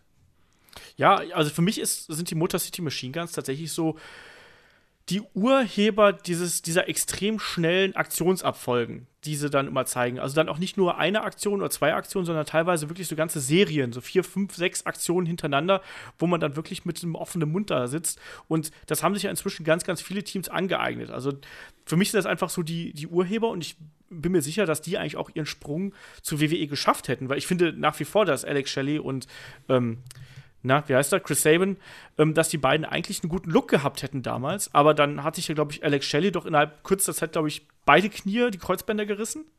Wenn ich mich komplett täusche. Und ich glaube, der ist einfach nicht mehr so fit und genauso auch ein Alex Shelley. Also, die haben da einfach Pech gehabt. Die Young Bucks schütteln keine Hände, deswegen äh, ist das schwierig im WWE Locker Room. Und die Briscoes, die Briscoes, die haben andere Probleme. Den Briscoes wurde ja schon mal auch irgendwie Kontakt zu WWE nachgesagt, dass es nur eine Frage der Zeit wäre, bis sie bei der WWE auftauchen. Dann haben die beiden aber, glaube ich, ein paar unschöne Kommentare in Richtung der homosexuellen Szene ausgelassen und dann war es auch, glaube ich, die Geschichte mit der WWE. Ja, das äh, ist schwierig. so, und ich glaube auch, dass die beiden auch so Jungs sind, die, glaube ich, auch mal gerne sowohl ein trinken als auch irgendwie was anderes rauchen oder so. Kann ich mir zumindest vorstellen. Das ist ja, äh, haben wir schon häufiger mal so gesagt, dass auch manch anderer Wrestler da äh, Probleme mitbekommen könnte. Aber die Briscoes, klar, die sind nicht politisch korrekt, das sind tolle Wrestler und so, aber die sind dann auch eben sehr die Briscoes. Einfach. Ähm, ich glaube, die sind Typen. Ich wollte noch was kurz sagen zu dem, was du gesagt hattest. Du hast ja gesagt, diese Move-Folgen aufeinander. Mhm. Und ich finde halt, natürlich ist das Wrestling allgemein schneller geworden, aber das ist halt das, was eigentlich nur im Tag-Team richtig ähm, so gibt. Also das ist halt die Besonderheit heutzutage beim Tag-Team-Wrestling, in meinen Augen, dass halt diese extremen Move-Folgen, ähm, die halt gerade aktuell, wenn du halt siehst, Usos gegen New Day, was die halt teilweise für Moves nacheinander gezeigt haben, wo jedes Mal immer, oh, oh, und dann kam direkt noch einer und direkt noch einer und das hörte halt quasi gar nicht mehr auf. Und dann gab es halt noch einen Konter und noch einen Move das hast du halt wirklich bei Tech-Team, weil du einfach mehr Leute hast, kannst du das machen. Und das nutzt man gerade auch in der WWE, als auch woanders, immer mehr aus. Und dadurch ist halt Tech-Team-Wrestling für mich halt immer mehr jetzt wieder ein Unterschied zum normalen Wrestling. Das war halt in den Jahren davor eher das Problem, dass du halt keinen riesengroßen Unterschied hattest. Natürlich, du hattest das mit dem Isolieren und so, aber die Matches an sich waren jetzt nicht irgendwie, dass du sagst, ja, Alleinstellungsmerkmal vom Tech-Team, ja, ist halt, dass es zwei Leute mehr sind. Aber heute mhm. hast es halt auch im Ring von der Art her, was dir präsentiert wird oder was, was du siehst, da ist halt schon ein Unterschied jetzt da im Gegensatz zu den äh, Singles-Matches. Ja, ich meine, also Tag Team Wrestling, es heißt nun mal, da ist nun mal das Wort Team drin und ich glaube, dass so gewisse Abfolgen, die musst du einfach dann auch mit deinem Teampartner immer und immer und immer wieder probieren, damit die halt eben so gut sitzen, dass sie dann wirklich gut aussehen. Und ähm, ich glaube, der Unterschied ist eben, dass man inzwischen den Wert erkannt hat, den Tag Team Wrestling für eine Card haben kann. Shaggy hat es äh, Anfang sehr gut ausgedrückt. dass ein richtig gutes Tag Team Match kann ein ganz entscheidender Farbtupfer auf einer Card sein. Von mir ist auch zwei gute Matches. Ein Tag Team Match kann auch im Main Event äh, ganz, ganz herausragend sein und muss nicht das 0815 Tag Team Match sein, was wir sehr, sehr oft in TV-Shows geboten bekommen, sondern wenn du zwei etablierte Teams hast, die können auch im 20. Aufeinandertreffen immer wieder eine andere Geschichte erzählen. Das muss nicht immer die, wir isolieren jemanden und so weiter und so fort Geschichte sein, sondern da kann man auch mit anderen Dingen arbeiten. Aber dafür brauchst du dann eben auch Teams, die aufeinander eingespielt sind und die wissen, was sie miteinander machen können. Das ist, das finde ich auch das, das, das Wichtige an der Sache, weil du einfach merkst, ob da eine Harmonie da ist. Du merkst auch, du merkst nicht nur, ob zwischen zwei Teams eine Chemie besteht, sondern du merkst eben auch, ob zwischen den Teampartnern untereinander, ob da eine Chemie da ist. Und wenn es halt nicht funktioniert, dann funktioniert es halt eben nicht. Aber ähm, meine Frage wäre auch noch, glaubt ihr, dass ähm, ich habe gerade die TV-Shows angesprochen und diese ständigen äh, Tag-Team-Matches, die da äh, immer wieder eingebaut werden. Also ich sage nur Tag-Team Teddy ist ja äh, inzwischen ein, ein Schlüsselwort. Glaubt ihr, dass das dem Tag-Team-Wrestling geschadet hat und dem Ansehen des Tag-Team-Wrestlings geschadet hat, David? Äh, ja, also bei mir persönlich sogar gewaltig, weil es einfach irgendwann hat, hat es mich halt genervt, weil du halt immer in den Weeklies, ja, Main Event ist halt ein Tag-Team-Match und auch wenn es halt nur Einzelwrestler war, die zusammengestellt wurden, ist es halt trotzdem ein Tag-Team-Match. Und das ging mir halt schon irgendwann auf den Keks und das war halt auch so, dass dann die Lust auf Tag Team Wrestling genommen wurde. Bin ich halt ganz ehrlich, das kam halt jetzt erst in den letzten Jahren wieder wirklich zurück, weil einfach die Matches bombastisch waren, aber du hattest halt einfach gerade in den Wochensendungen immer, nicht nur bei SmackDown, aber auch bei War, immer am Ende oder zwischendrin immer schön Tag Team Matches, damit es ja keine Einzelaufeinandertreffen gab und das war halt einfach eine Sättigung irgendwann bei mir. Shaggy, wie siehst du das heute? Wird das bei WWE heute noch zu oft verwendet oder äh, hält man sich da ein bisschen mehr zurück? Da hält man sich definitiv zurück. Klar ist es eine gute Möglichkeit, ein gutes Werkzeug, Einzelfäden miteinander zu verbinden, die dann im Main Event gegeneinander antreten zu lassen, ohne dass man sie vorher schon One-on-One -on -one gegeneinander bringen muss. Das ist immer noch, funktioniert immer noch, aber man macht es definitiv nicht mehr so häufig, wie man es früher gemacht hat. Also mhm. das war ja wirklich so, wie David gesagt hat, dass es eigentlich jede Woche kam. Da gab es einen kleinen Brawl im Ring und dann kommt Teddy raus und sagte, ja, machen wir doch ein Tag Team Match draus oder? So. also das ist definitiv nicht mehr so. Es wird noch benutzt aber bei weitem nicht mehr so in dem Ausmaß wie es eine Zeit gemacht wurde. Holla holla Player. Yeah. ähm, ja ne? jetzt ist Olaf ähm, noch tanzen im Hintergrund jetzt. Man spürt ich mache das gerade. Wenn ihr genau wenn ihr was rumpeln hört dann bin ich das der tanzt. Ich trage auch meinen extra weiten äh, blauen Anzug dazu. Ähm, was ich mich immer gefragt habe ähm, ist es gerade wenn du am Anfang der Karriere stehst, ist es ja dann doch so, dass man eher sagen würde, ich möchte Singles-Wrestler sein. Glaubt ihr, ist es schwieriger, als Tag-Team irgendwie durchzustarten? Shaggy, wie siehst du das? Also, weil da hängen ja natürlich auch, wenn du jetzt sagst, ich bin Einzelwrestler, dann kannst du vielleicht offensiver auf einzelne Promotions zugehen, kannst sagen, hey, ich würde gerne bei euch kämpfen, bla bla. Als Tag-Team-Wrestler bist du ja vielleicht irgendwie so ein bisschen in deiner Rolle eingefahren. Glaubst du, das ist als Startbrett irgendwie in eine Karriere? Ist das von Vorteil? Es hat sowohl Vor- als auch Nachteile. Also wie du es gesagt hast, klar, äh, bist, stehst du mehr im Rampenlicht, wenn du alleine antrittst, aber du hast sicherlich auch ähm, andere Möglichkeiten, wenn du schon einen festen Tag-Team-Partner hast, mit dem du dich vielleicht sogar schon ein bisschen eingespielt hast, hast du auch Möglichkeiten, dann auf die Karte zu kommen, weil es einfach weniger Tag-Team, reine Tag-Teams einfach gibt als Single-Wrestler. Das ist klar. Du hast einfach schon mehr Möglichkeiten. Es gibt Wrestler, ähm, wo ich sagen würde, die also als bestes Beispiel die Briscoes, die gelten ja als eines der besten Tag-Teams, zu Recht. Ja, die sind wirklich ein gutes Tag-Team. Aber ich finde, ein Jay Briscoe, der ist um Längen besser als sein Bruder und der sticht auch mehr heraus. Und das wäre, der war ja auch äh, im Single-Bereich bei Ring of Honor lange auch irgendwie erfolgreich. Aber das ist jemand, dem würde ich als Single, im Single-Wrestler nochmal eine größere Karriere zutrauen, weil der hat einfach auch den Look. So, den hat sein Bruder nicht. Sein Bruder sieht echt aus wie so ein Hinterwäldler. So, aber, äh, aber Jay Briscoe, der hat, der hat irgendwie was. Gerade als ich ihn mal ja. jetzt bei, bei der WXW Live gesehen habe, wenn der vor dir steht, der hat, oh, der hat was. Also den ist, ist für mich einer, der vielleicht im Single-Bereich sicherlich nochmal versuchen sollte. Aber letzten Endes ähm, hast du deine Vor- und Nachteile. Um ein richtiger Star, ein Riesenstar zu werden, musst du, glaube ich, tatsächlich, sind die Zeiten vorbei. Die, die Road Warriors waren Riesenstars als Tag-Team. Aber das ist heutzutage nicht mehr so. Um richtiger Riesenstar zu werden, musst du im Single-Bereich irgendwann antreten. Das glaube ich schon. Okay. David, siehst du das auch so? Kann man als Tag-Team nicht die ganz, ganz große Kohle abziehen? Das habe ich nicht gesagt. Man große Kohle. Wenn du ein ganz, ganz großer Star werden willst, dann ist es auch, dass du die große Kohle abziehst. Ich sag mal so, große Kohle kannst du ja machen, siehe New Day. Aber ich glaube, großer Star kannst du aktuell nicht werden, weil wenn du es einfach mal zurückbrichst und dann denkst, okay, die letzten drei Jahre WWE fassen wir zum Beispiel mal zusammen, wie oft stand halt ein Tag-Team-Belt irgendwie im Main-Event oder halt im Co-Main-Event?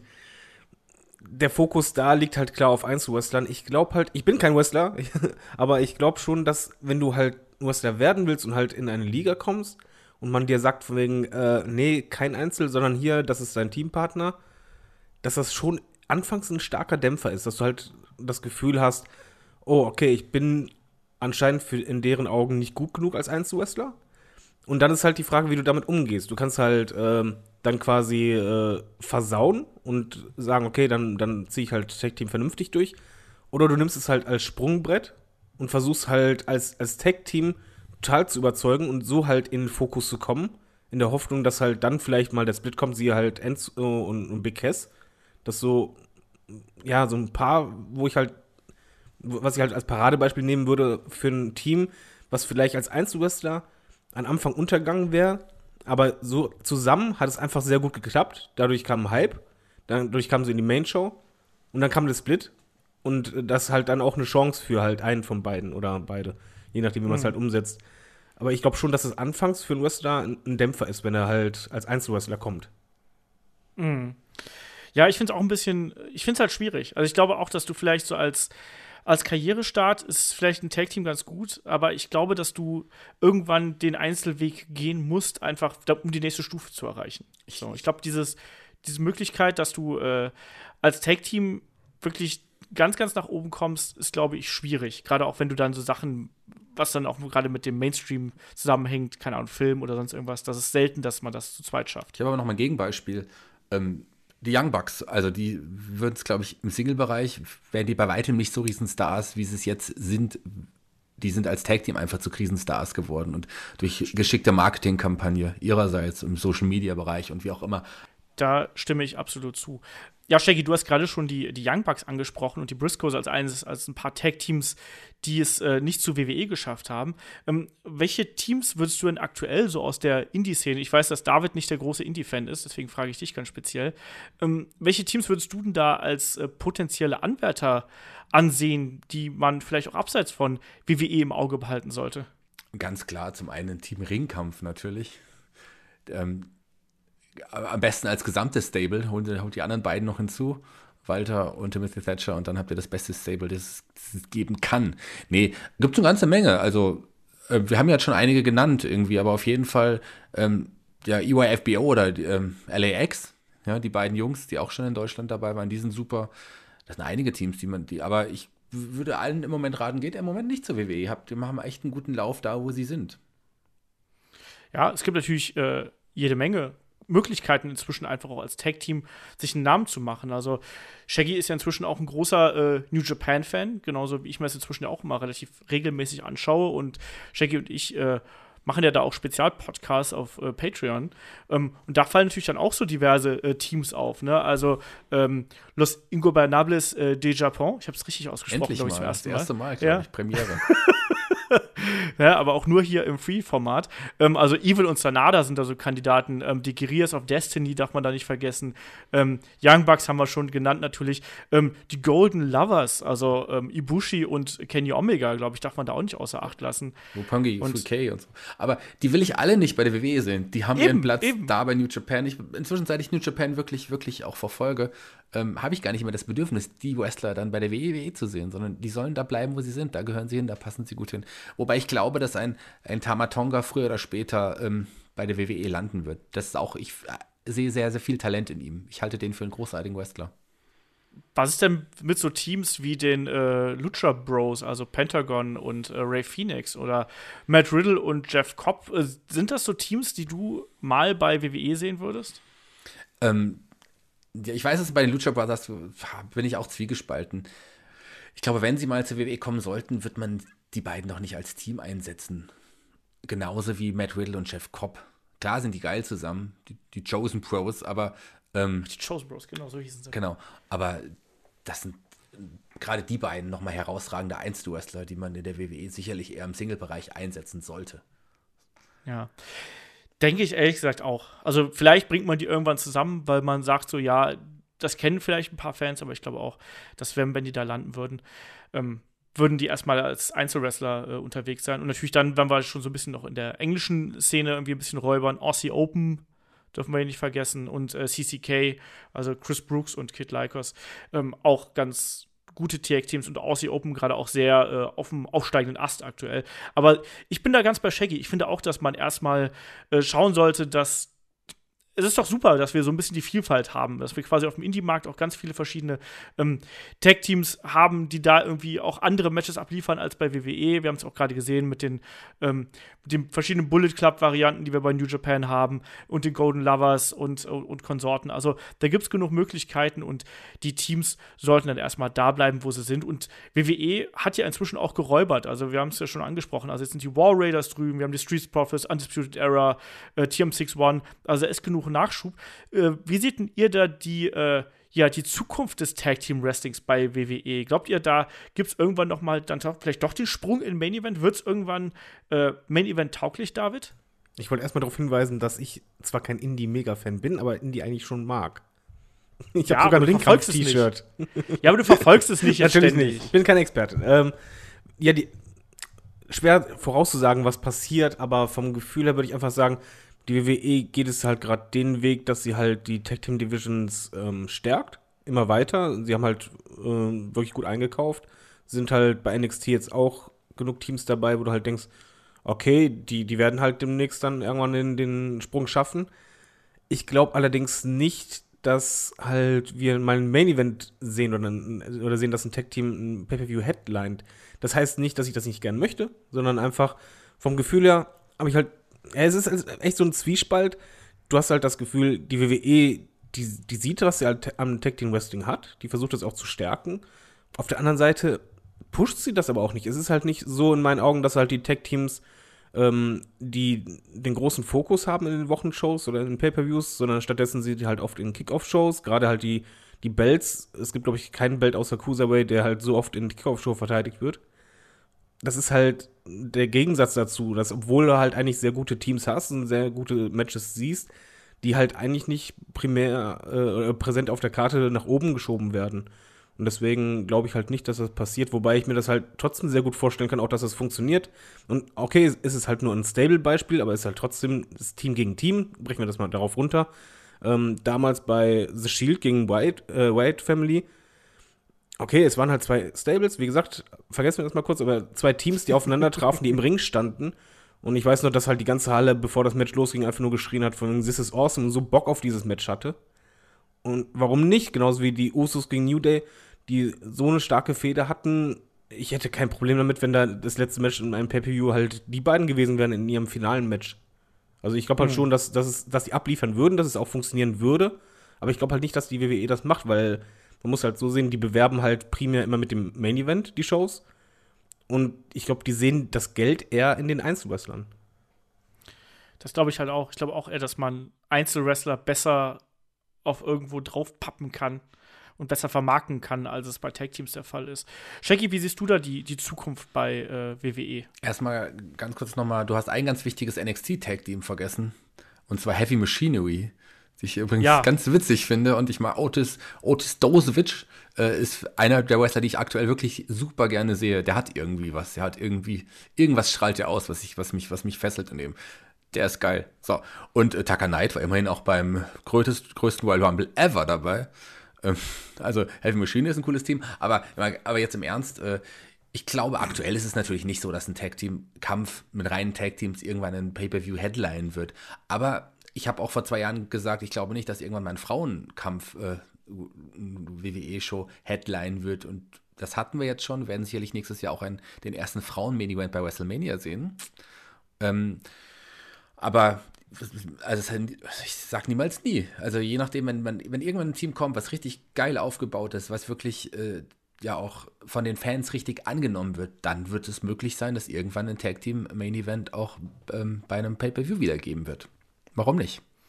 Ja, also ich meine, sind wir ehrlich, ich glaube, gerade so zu Attitude-Zeiten, da hätte auch, äh, hätten die Hardys, Edge, Christian und die Dudleys, die hätten ein, Headline, äh, ein Event headline können, problemlos, und die Leute hätten es gekauft einfach. Da bin ich mir sehr, sehr sicher. Genau so. Also, ne, also, aber das muss halt eben, ich glaube, das kann man auch gar nicht forcieren, sondern das muss einfach irgendwie so natürlich passieren. Das muss sich entwickeln, dass Teams quasi, zum Beispiel auch The Shield. Ich meine, The Shield haben ja damals äh, in der Dreierkonstellation natürlich auch Main-Events geheadlined und waren da wichtig für und waren der, der Aufhänger von ganzen Events. Also warum soll das nicht mit Zweierteams funktionieren, wenn es eben dann mit Dreierteams funktioniert? Also, aber ab, dazu brauchst ja. du halt einfach, dass die Teams auch eine vernünftige Storyline kriegen. Das ist, glaube ich, das, wo ich halt der WWE äh, noch einen Kritikpunkt auf das Auge drücken würde, dass halt vom Wrestlerischen her sind das jetzt echt gute Teams. Du hast super Material, aber du siehst diese Teams noch nicht richtig mit spannenden, packenden Storylines.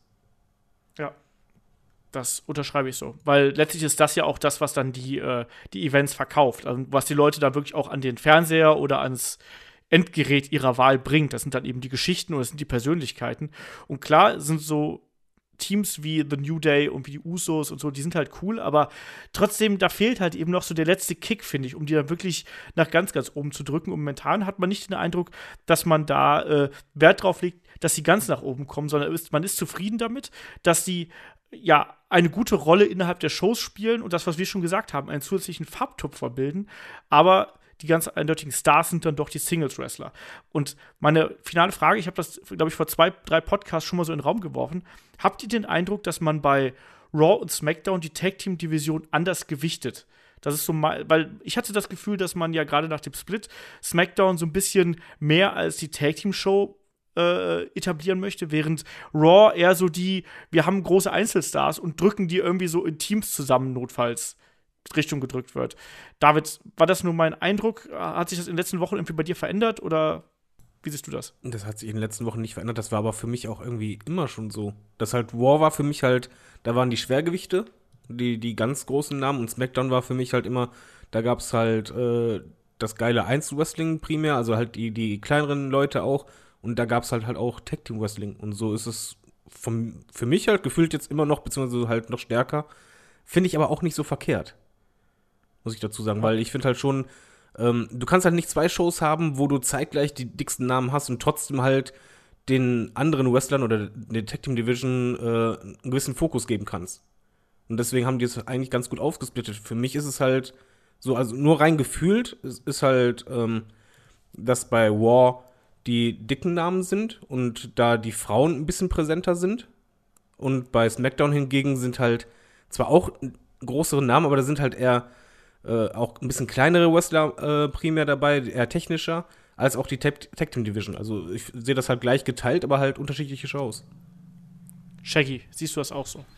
Ja, außer das mit den Frauen bei War. Ich glaube, da hat man ja nur Ronda Rousey und, naja, Jax und Alexa Bliss eigentlich so wirklich im Rampenlicht im Moment. Ähm, ja, das ist ein bisschen so. Ich, äh, ich habe gerade kurz drüber nachgedacht. Ich, mir fällt jetzt kein etabliertes Tag-Team ein, was aktuell bei War ist. Die Tag Team Champions sind ja auch zusammengewürfelt, haben wir ja schon drüber geredet. Ansonsten fällt mir gerade wirklich kein etabliertes Tag Team ein. Ja. Wenn gegen bei SmackDown, äh, da sind jetzt die ganzen, ganzen Teams gelandet.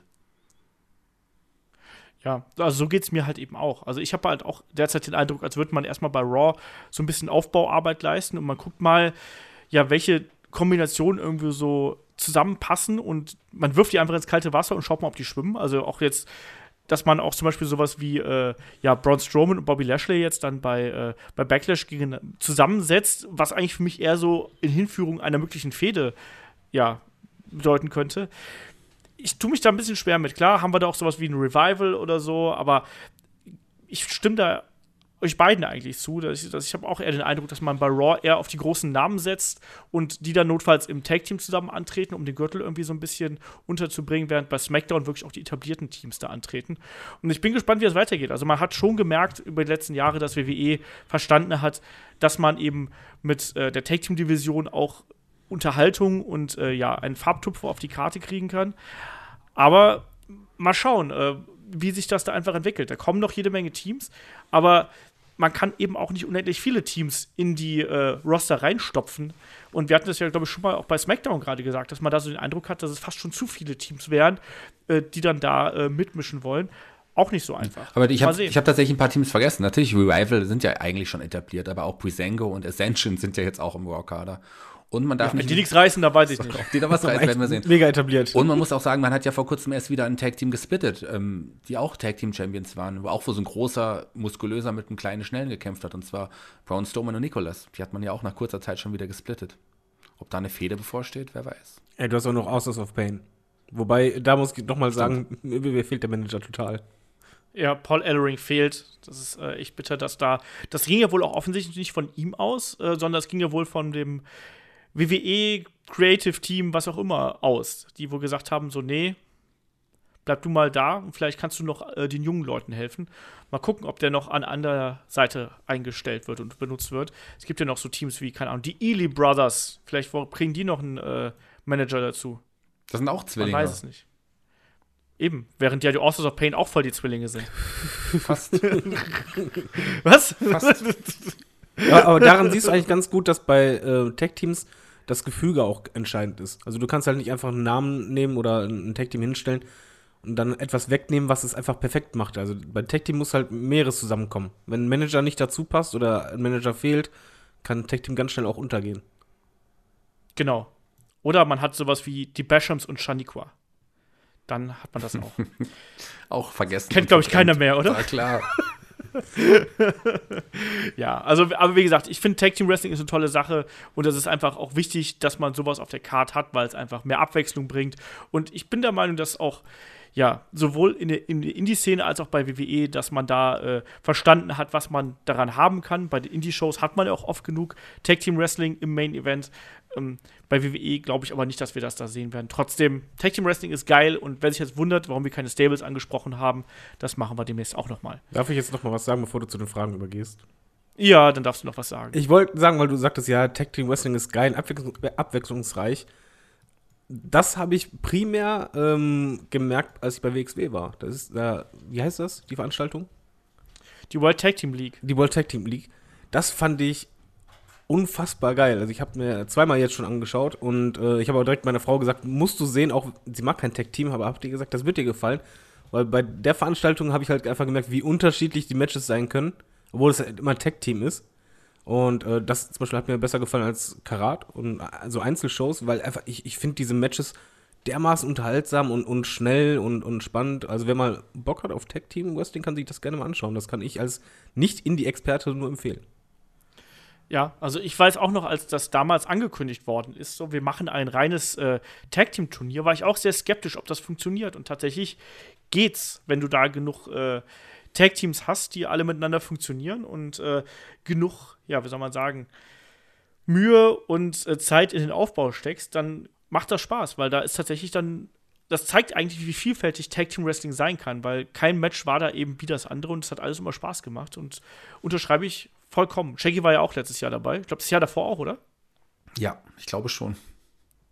Ja, also, nein, Tag Team Wrestling ist schön, das macht Spaß und da auch, äh, gerade in den Indies, schaut euch das mal an. Und damit würde ich sagen, sind wir durch hier mit dem äh, Tag Team Wrestling Hauptthema und kommen zu den Fragen. Kein Jubelsturm. Fragen, doch, ich freue mich schon wieder auf Fragen. Endlich. Juhu. Gibt es auch wieder entweder oder? Es gibt auch entweder oder Fragen ja. mit, äh, ne? Ähm, Fragen schickt ihr an fragen.headlock.de. Ansonsten erreicht ihr uns bei Twitter, Facebook, Instagram und natürlich auch bei YouTube. Wir packen den ganzen Kram dann hier rein. Ich hoffe, ich äh, vergesse nichts, äh, was da irgendwie äh, an uns kommt, aber ich gebe mir Mühe, dass das alles hier bei uns äh, im Podcast landet. Und dann legen wir gleich mal los. Der ähm, Dr. WWE stellt gleich eine essentielle Frage via YouTube. Und zwar fragt er: Glaubt ihr, dass man den Roster-Split bei WWE bald wieder auflöst? Einige sehen da ja schon ein Ende kommen und generell gefragt: Denkt WWE zu kurzfristig? David, machen wir schon wieder einen Deckel auf den Roster-Split? Äh, nein, also der wird auch nicht aufgelöst. Der ist auch gut so. Was die Frage angeht, denkt WWE zu kurzfristig?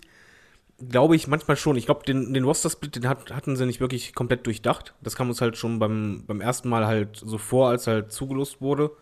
Ähm, jetzt merkt man eigentlich eher, jetzt, jetzt, hast du halt das Gefühl beim, beim weiteren Draft äh, gehabt, dass du halt einen Plan siehst, dass man halt wirklich versucht, War und SmackDown komplett verschieden aufzubauen als äh, unterschiedliche Shows. Dass die halt das jetzt aufheben beim Pay-Per-View hat wahrscheinlich einfach nur äh, damit zu tun, dass man dem Problem ausweichen will, dass man halt immer dieselben Matches hat. Mhm. Ja, also Shaggy, wie siehst du das? Also ich sehe auch kein Ende vom Roster-Split kommen. Ich glaube, dass WWE eben manchmal ein bisschen kurzfristig denkt. Das hat man, finde ich, jetzt auch gerade nach WrestleMania gesehen, wo das alles ein bisschen hingeholpert war. Ähm, Shaggy, äh, wie siehst du das? Das, was Olaf sagt. so einfach und kurz und knapp. Ich könnte es einfach noch mal wiederholen, was du gesagt hast, weil das ganz genau meine Meinung ist. Na gut, dann belassen wir es dabei. Also kein Roster-Split-Ende, aber äh, gelegentliches kurzfristiges Denken. Ja, klar ist es die WWE ähm, eine Firma, die langfristig auch aufgebaut ist, langfristige Pläne hat. Aber im Booking gibt es manchmal aktuell und auch in den letzten Jahren zu kurzfristige Entscheidungen. Ja, das ist richtig. Ähm, der Patrick alias der Kifi bei äh, Twitter fragt, ähm, wie funktionieren eigentlich Teamgründungen im Backstage-Bereich? Wird das entschieden, wer am besten Storyline-mäßig zusammenpasst? Passt ja auch heute hervorragend zum Thema. Ähm, egal, ob sich die beiden privat mögen oder nicht, oder sagt man einfach, so, äh, wir sind Kumpels quasi, wir werden jetzt Tag-Team. Wie läuft das? Shaggy, wie haben sich beispielsweise Monster Consulting zusammengefunden? Mm. Ich glaube, sowohl als auch. Monster Consulting, die harmonieren ja auch super als Tag-Team. Aber klar, beiden kennen sich privat, reisen zusammen äh, verstehen sich gut, trainieren zusammen. Klar, dass sich das dann auch irgendwie ergeben hat, dass man die beiden auch zusammenstellt. Ähm, ursprünglich waren sie ja nicht als Monster Consulting, sondern Teil von Cerberus. Und da war es ja nochmal anders. Ich glaube nicht, dass man damals schon gedacht hat, dass die beiden irgendwann als reines Tag-Team auch antreten werden. Klar sind sie bei, bei als Cerberus auch als Team angetreten, aber so als man hatte damals mit Sicherheit nicht die Pläne, sie später mal nach einem möglichen Split dann irgendwann wieder als Tag-Team ähm, auf, aufzustellen. Ich glaube, äh, Julia Nero tut die Verbindung sehr gut und Avalanche ist sowieso ein großartiger Wrestler. Also beide sind toll, beide passen zusammen und ich glaube, bei denen war es wirklich so, dass sie, man gesehen hat, ja, Backstage passen die zusammen und auch im Ring harmonieren die gut, die stellen wir zusammen. Ansonsten ist es, glaube ich, sowohl als auch. Also ich glaube nicht, dass in der WWE, da werden die wenigsten äh, Backstage zu, zu den Offiziellen kommen und sagen, so, wir beide mögen uns jetzt, wir würden gerne als Tag-Team antreten. Ich glaube, das ähm, sehen die dann schon selber, wenn jemand miteinander harmoniert. Ja, ich glaube auch, dass das keine Entweder-Oder-Frage ist, sondern einfach eine Und-Frage. Also ich glaube, da gibt es verschiedene Varianten, wie das laufen kann. Ähm, mal ist das, weil die Leute sich mögen, mal ist es, weil vielleicht die, die Booker sagen, komm, wir macht mal irgendwas zusammen, irgendwie, wir stecken euch jetzt zusammen, weil wir ansonsten keine Pläne für euch haben. Ähm, und dann schaut man einfach, ob das, ob das harmoniert. Und wenn, wenn, das, das ist ja auch immer typabhängig, ne? Also beispielsweise die Hollywood Blondes haben wir heute komplett vergessen zu erwähnen. Also muss man ja vielleicht auch mal noch äh, hier rausholen. Ähm, die beiden sind ja eher so zufällig zusammengekommen. Da haben die WCW-Booker ja wirklich gesagt, so komm, wir haben keine Ahnung, was wir mit euch anstellen sollen. Ihr seid jetzt ein Tag-Team. Und die hätten ja auch einfach sagen können, so, also Steve Austin und Brian Pillman, so, äh, scheiß drauf, wir Stiefel, ziehen unser Stiefel hier runter und verdienen unsere Kohle. Aber die haben dann ja quasi was draus gemacht. Und das ist natürlich dann der Idealfall. Andererseits gibt es natürlich dann auch wiederum den Fall, wenn man dann wirklich merkt, dass die eben nur kurzfristig zusammengesetzt werden und dann zerfällt das Ding halt eben wieder. Also, ja, ich glaube, es gibt ja beide Versionen, aber wenigstens habe ich so nochmal die Hollywood Blondes untergebracht. Ähm, David, willst du noch irgendwas ergänzen? Ich wollte nur sagen, ja, eine Wrestling-Promotion, das ist einfach ein Arbeitgeber und wie im normalen Job auch, äh, der Arbeitgeber entscheidet einfach, du und du kommt ins selbe Büro. Das ist dann die Vorgabe, ob es halt passt. Das siehst du dann halt, wenn es gut harmoniert. Gibt auch Arbeitgeber, die achten drauf, wegen, ja, passen die gut zusammen oder so. Ist halt unterschiedlich. Ja, das äh, sehe ich auch so.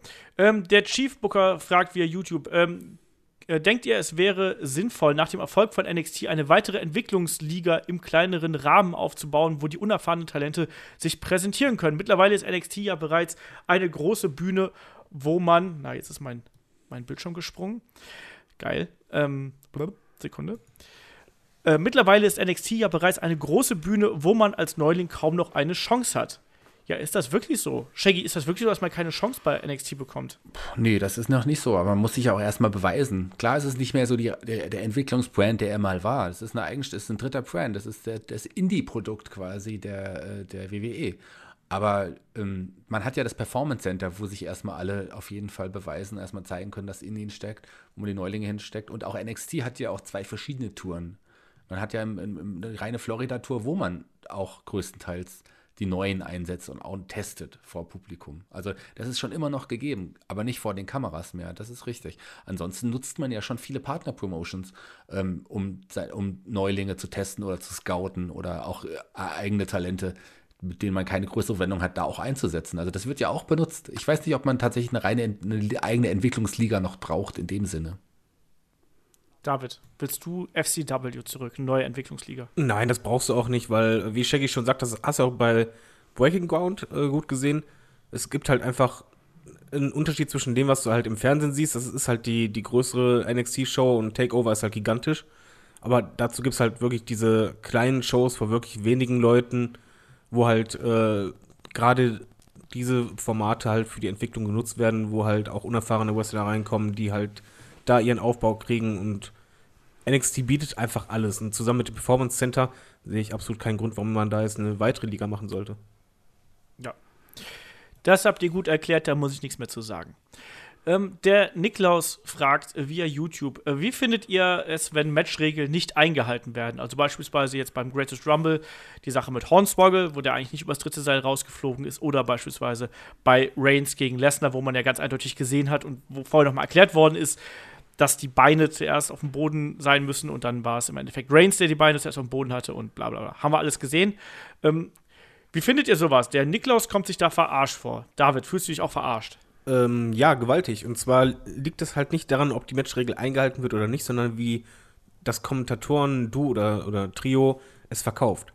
Und wenn halt mir jemand versucht, etwas zu verkaufen, wo ich sehe, das stimmt doch gerade nicht, dann kommt mir verarscht vor. Und das hat man halt einfach hier gehabt, dass halt ähm, gesagt wurde in einer Slow Motion, von wegen, ja, Brock Lesners Füße waren doch als erstes auf dem Boden, dann siehst du halt, nein, war nicht so. Und dann erstmal schweigen, haben die Kommentatoren auch gemerkt. Und dann so, scheiße, was machen wir denn jetzt? Und wenn die das dann trotzdem noch versuchen, irgendwie zu drehen, das macht halt wirklich sehr, sehr viel bei mir kaputt, beziehungsweise macht mich halt dann auch sauer, gerade wenn es halt bei Matches sind, wo extra vorher betont wird und auch im Matchverlauf immer wieder von den Kommentatoren betont wird, ja, beide Füße müssen den äh, Boden berühren, immer über das oberste Seil. Er ist nicht draußen, weil ist nicht oberste Seil. Und dann zählt es trotzdem nicht. Äh, beziehungsweise dann zählt es trotzdem, wenn halt einer durchs zweite Seil fliegt. das stört mich auch massiv und ja, ich komme mir dann halt auch verarscht vor, beziehungsweise bevormundet, wenn man halt die Kommentatoren mich als Zuschauer für dumm verkaufen wollen. Wenn es halt wie beim Tech-Team ist, dass mal kurz wirklich die Matchregel komplett außen vor gelassen wird und halt es sind vier Leute im Ring und das halt mehrere Minuten, kann ich drüber hinwegsehen, wenn es halt nicht die ganze Zeit angesprochen wird.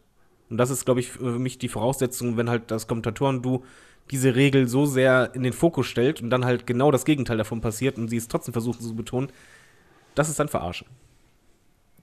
Ja, das sehe ich auch so. Also ich fand auch gerade diese, diese Art und Weise, wie die Kommentatoren damit umgegangen sind, da hatte ich auch wirklich meine Probleme mit, weil du hast halt eben gemerkt, dass sie versucht haben, das irgendwie hinzudrehen, aber dann festgestellt haben so, nee, also eigentlich können wir das gerade nicht so hindrehen und dann wird es halt irgendwie komplett Hanebüchen. Also klar geht sowas nicht. Bei manchen Dingen, also zum Beispiel bei Hornswoggle fand ich es nicht so dramatisch, da war es mir relativ wurscht. Bei Reigns und Lesnar war es natürlich die Katastrophe. Also Shaggy. Das mit Hornswoggle ist mir gar nicht aufgefallen, bis, ich, bis du das jetzt gerade vorgelesen hast. ist er eigentlich der wahre Gewinner? Vielleicht gibt es ja noch ein Rückmatch. Ja. Ähm, Hornswoggle gegen Horns Nicholas irgendwann.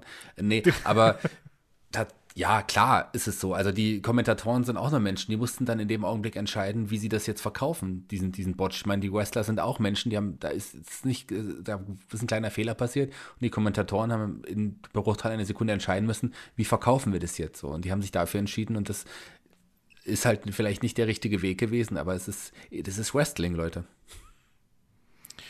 Ja, also. Aber es ist ja trotzdem ja. die Frage, wie du damit umgehst, weil wir hatten ja schon sehr viele Botch-Finishes, auch bei World Rumble schon mal. Ähm, ich, ich finde es in dem Moment halt nicht verkehrt, wenn man einfach sagt, wenn ein Botch im Finish passiert, dass die Kommentatoren ruhig darauf eingehen. Die können ja ruhig sagen, von wegen so, Moment mal, nee, es, es, es war Waynes, der, der Ringrichter macht gerade eine falsche Entscheidung, weil da, dadurch nimmst du den Zuschauer ernst gibt es aber trotzdem noch äh, eine zusätzliche Möglichkeit, daraus halt eine Storyline oder sonst was zu machen. Du hast ja dann noch die Weekly später, dass die Booker das dann drehen können. Ge aber halt dieses Anlügen, das ist halt so, als wenn du, genau wie bei Roman Reigns, weißt du, du, da kommt, kommt der raus, also ja, die Crowd rastet aus und du siehst im Hintergrund einfach nur tausende Daumen nach unten ja, am Boden. Verstehe ich doch. Das ist dann halt einfach, das ist dann einfach wirklich verarschen. Natürlich sind das Menschen, aber dann fände ich halt einfach die Regelung klüger, wenn man halt sagt, Kommentatoren von wegen, ey, wenn da ein Botch passiert, zieht die Sache halt durch, seht, kommentiert das, was, was ihr seht,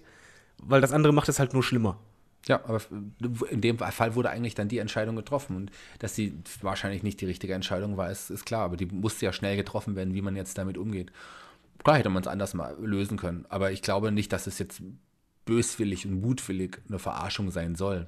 Sondern das ist nein, nein, die, die Frage war ja, die Frage war ja nur, ich, ich, komme mir dabei verarscht vor. Das war ja die Aussage von Nikolaus und äh, das bestätige ich halt. Ich sage jetzt nicht, die WWE verarscht uns jetzt, aber du kommst halt dir als Zuschauer verarscht vor. Nee, kann ich, da kann ich euch auch verstehen. Aber ich, ich sehe es halt so ein bisschen anders. Ich finde, das ist einfach, wir sind alles Menschen. Ach so, der Steggy ist wieder positiv. Ähm, der Felix fragt via Facebook: Ging es nur mir so oder sind euch auch beim Greatest Royal Rumble so einige gefährlich ausgeführte Aktionen aufgefallen? Und wir reden hier nicht darüber, wie Titus O'Neill unter den Ring gerutscht ist. ähm, mir, ist ist übrigens aufgefallen, ganz im Ernst, wie viel Schwein hatte er denn, dass das dieser, dass das der normale Ring ist mit der Ringschürze und nicht der Ring mit der Neon, äh, mit der mit der LCD-Anrichte da außen drum? Ja, er hatte auch noch Glück, dass er genau zwischen den Leitern irgendwie reingerutscht ist, ne?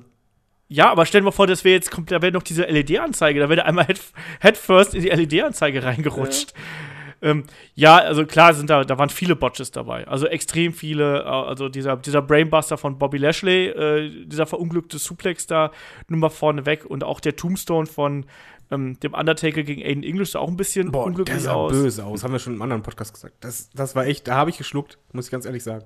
Ja, also da waren sehr viele merkwürdige Aktionen dabei ich habe heute schon überlegt, vielleicht lag das an dem an der Zeitwechsel vielleicht. Vielleicht waren die einfach alle kaputt und waren deswegen, oder nicht alle, aber ein paar waren vielleicht einfach kaputt ah, und waren deswegen übermüdet. Man merkt, dass du den Podcast nicht gehört hast zum Greatest World Rumble. da sind wir nämlich drauf so, ich sage meine eigene, ich, ich, sage meine eigene Meinung. Ähm, nee, also äh, da sind wir nämlich drauf eingegangen, dass uns halt auffiel, zumindest mir halt beispielsweise, als Jeff Hardy rauskam, dass er da ordentlich gepumpt hat. Und äh, ich hatte dann einfach nur einen Vergleich gezogen, weil ich war ja mal in Dubai und das ist ja thematisch ähnlich ich glaube, dass die Wrestler ein Problem mit dem Klima hatten. Dass halt echt manche, erstmal hattest du einen Jetlag, aber dann zusätzlich halt auch, es ist halt ein Stadion und ist egal, ob Nacht oder nicht. Das ist eine unfassbare Hitze und auch eine stickige Luft. Äh, ich glaube schon, dass das bei denen richtig an die, an die äh, Konsistenz ging irgendwie. Ja, das kann der Fall sein. Ich habe bei Jeff Hardy, das ist mir auch aufgefallen, ich habe das darauf zurückgeführt, dass der seine Knieverletzung äh, verkaufen wollte. Aber war ich mir auch nicht ganz sicher. Shaggy, wie siehst du das? Ja, also es waren definitiv mehr Botches als normalerweise wir zu sehen bekommen. Das, das unterstreiche ich so. Was die Gründe waren, könnten so sein, wie David gesagt hat. Dazu möchte ich mir aber gerne nochmal den Podcast zum Greatest World Rumble anhören, der vor ein paar Tagen rausgekommen ist. Das habe ich leider auch noch nicht geschafft, aber ich glaube, absolute Hörempfehlung. Hast du nicht aber gesagt. sowas von. Ähm, dann fragt der Felix noch, buckt sich WWE langsam aber sicher mit den ganzen Big Men und Monster in eine Ecke. Seit, äh, in eine, ja, Ecke. Äh, seit Monaten buckt die WWE schon viele der großen Typen zu unschlagbaren Monstern. Strowman, Lesnar, Reigns, Samoa Joe und jetzt noch Big Cass. Äh, bei NXT auch noch Killian Dane. Niederlagen gibt es kaum, ähm, wenn dann nur in Multiman-Matches. Also, wie seht ihr das so und werden dadurch die kleineren, talentierteren Leute oder wrestlerisch talentierteren Leute und spektakulären Leute wie Bella, Rollins, The Miz und Konsorten unten gehalten? Seht ihr das so, Shaggy? Nur doch die dicken Jungs. Ja, es sind ja nicht nur die dicken Jungs, die, die, die, die kleinen Jungs, die werden, die werden ja auch noch gepusht. Aber klar kannst du, ist es doch einfacher, so, Leute wie Strowman oder Lesnar oder ja auch Joe in Abstrichen ähm, zu wirklich zu uns. Joe hat, hat ja auch schon verloren. Auf jeden Fall sind, sind das ja schon Monster-Wrestler. Wenn du da einen, einen Finn Baylor dagegen stellst, den kannst du nicht glaubwürdig in normalem Kampf einen Brock Lesnar besiegen lassen. So. Und es ist einfach das Logische, wenn du so einen Big Man hast, dass du den auch als, als Monster darstellst schauen wir mal. Also ich, im Moment sieht es ja so aus, dass tatsächlich War eher so die Monster-Show ist, wohingegen ein Großteil der etwas kleineren Wrestler oder der der beweglicheren oder vielleicht bei den, ja, bei den Smart Marks belie ähm, beliebteren Wrestler jetzt bei SmackDown sind. Vielleicht buckt man die SmackDown ja jetzt wirklich so, dass das die Show für die anderen ist. Es wirkt so. Mhm. Ja, ähm, ich sehe es auch nicht, dass man da eine Sackgasse hat, so in sich. Aber ich finde es aber ist ja auch mal ganz gut, dass man ein paar Leute mal dominant darstellen, dass sie auch mal häufiger hintereinander gewinnen können. Weil, sind wir ehrlich, wir haben uns die letzten Jahre auch immer über 50-50 Booking beschwert. Also klar, nervt aktuell Brock Lesnar, aber Brock Lesnar nervt nicht deswegen, dass er immer gewinnt, sondern Brock Lesnar nervt dadurch, dass er nicht da ist. So. Und Roman Reigns gewinnt auch nicht jeden Kampf und Samoa Joe gewinnt auch nicht jeden Kampf. Also aber was wird das für ein Pop sein, wenn jetzt ähm, beim ja, SummerSlam ein Braun Strowman Brock Lesnar besiegen wird um den Titel? was wird das für ein Pop sein, wenn auf einmal Nicholas zurückkommt und Brock Lesnar äh, völlig überraschend gewinnt? Ein Fight außerhalb des Ringes mit Heyman. Nicholas. Ja, irgendwie so. Äh, David, wie siehst du hier die, die Geschichte mit den Monstern? Ich kann die Hörerfrage ein bisschen verstehen. Also, äh, ich, ich finde Monster gut. Man muss halt nur schauen, dass man sie ähm, als Individuen darstellt. Und zum Beispiel ein Braun Strowman wird halt als übermenschliches Monster dargestellt. Und ähm, das ist für mich halt nochmal ein ganz anderes Monster als zum Beispiel Samoa Joe, der halt wirklich als Submission Machine äh, da reinkommt. Da sehe ich halt Kontraste, wo ich halt eher ein Problem habe, wenn dann halt jetzt Big Cass dazukommt, der halt irgendwie so Standard Big Man, äh, Standard Big Man präsentiert wird. Und da kann ich halt die Bedenken ein bisschen verstehen, wenn das halt jetzt einfach alle, die größer sind, einfach nur als Standard-Big Man dargestellt werden, dann habe ich damit auch ein Problem. Dann ist es mir einfach ähm, ja nicht zu leicht, sondern einfach zu äh, abwechslungsarm. Wenn man allerdings da halt schafft, ähm, wirklich klare Kontraste reinzustellen, sehe ich da kein Problem drin. Ich sehe im Übrigen auch, Roman Reigns ist für mich kein Big Man oder Monster. Äh, nee. Das auf keinen Fall. Ähm, Bock Lesnar ist es, aber der ist halt kaum da. Man muss halt nur ein bisschen aufpassen, was halt mit den anderen ist. Also zum Beispiel Samoa Joe, wie gesagt, das ist halt einer, der sticht komplett heraus, der ist einfach anders. Und Braun Strowman genauso. Und die Frage ist halt nur, wie sie es bei den anderen machen. Ja. Kann man so machen. Der Pascal fragt via fragen.tedlock.de: Auf wie vielen WWE-Events wart ihr ungefähr und trinkt ihr bei den Shows Alkohol, Shaggy? Ähm, so. Ja, die Frage ist, glaube ich, auch, könnte direkt an mich gerichtet sein. Die erste oder ich beantworte erstmal die zweite. Trinkt ihr bei den Shows Alkohol? Die Antwort ist klar, ganz klar auf jeden Fall, you have to. Und da gebe ich auch einen, einen Rat an die, an die jungen Hörer unter uns. Trinkt Alkohol. So viel ihr könnt. Du zerstörst unseren Bildungsauftrag, Shaggy. Okay, so viel ihr vertragt. ähm, und auf wie vielen WWE, WWE also wirklich die WWE-Events. Oh, ich, also ich bin spätestens alle zwei Jahre, vor allem zwischen eigentlich jedes Jahr auf Natur dabei, einfach, weil es einfach Spaß macht, die, die die Wrestler so live zu sehen. Ich war noch nie in Amerika. Ich werde nächstes Jahr ähm, zu WrestleMania fliegen. Das ist mein großer Plan. Ich hoffe, das klappt auch wirklich. Aber bei der Deutschland-Tour bin ich eigentlich jedes Jahr einmal dabei. Das heißt, bei wie vielen WWE-Events warst du ungefähr? Zehn? Mindestens, würde ich sagen. 10, 15. Ja. Wahrscheinlich sowas. Bei mir ist es wahrscheinlich äh, auch vielleicht ein bisschen mehr. Also WWE-Events, so 15 Pi mal Daumen, 10 bis ach, auch irgendwie sowas um den Dreh. Und trinke ich bei den Shows Alkohol, das kommt nur darauf an, ob ich fahren muss. Also zuletzt waren die Veranstaltungen in Oberhausen, dann trinke ich äh, nix. Ansonsten, ich, aber ich bin da zum Beispiel auch noch nie zu irgendeiner Veranstaltung gegangen und habe mich da einfach betrunken. Also so, wie das ja manche. Ich auch noch nie. Na, sondern klar trinkt man dann mal ein Bier oder so, aber ähm, ich habe nie den Sinn dahinter verstanden, mich, egal ob bei Konzerten, Fußballspielen oder Wrestling-Events, irgendwie zuzuschädeln, dass ich hinter nichts mehr, nichts mehr mitkriege. Und der David Aber, trinkt der, ich muss, genau, der David trinkt zu viel, aber ich, ganz, ganz kurz, das muss ich auch ein bisschen revidieren, was ich gesagt habe. Natürlich, wenn ihr mit dem Auto zu einer Show fahrt und Alkohol trinkt, dann fahrt ganz langsam nach Hause. David, willst du noch was dazu beitragen? Äh, ich, ich bin langweilig. Ich war bei fünf Events und ähm, erstmal fahre ich eben im Auto, dann trinke ich nichts und ansonsten trinke ich bei Events derart eh nichts. So, der alte Langweiler. Ähm, der Pascal fragt: Besitzt ihr WWE-DVDs? Wenn ja, wie viele ungefähr und welche könnt ihr empfehlen? David, hast du noch DVDs? Ja, ich habe im Schrank noch DVD-Boxen, die verstauben. Ähm, vor allen Dingen so, so Compilations, äh, irgendwie mit den besten Leiter-Matches und besten äh, Hell in the Cell-Matches.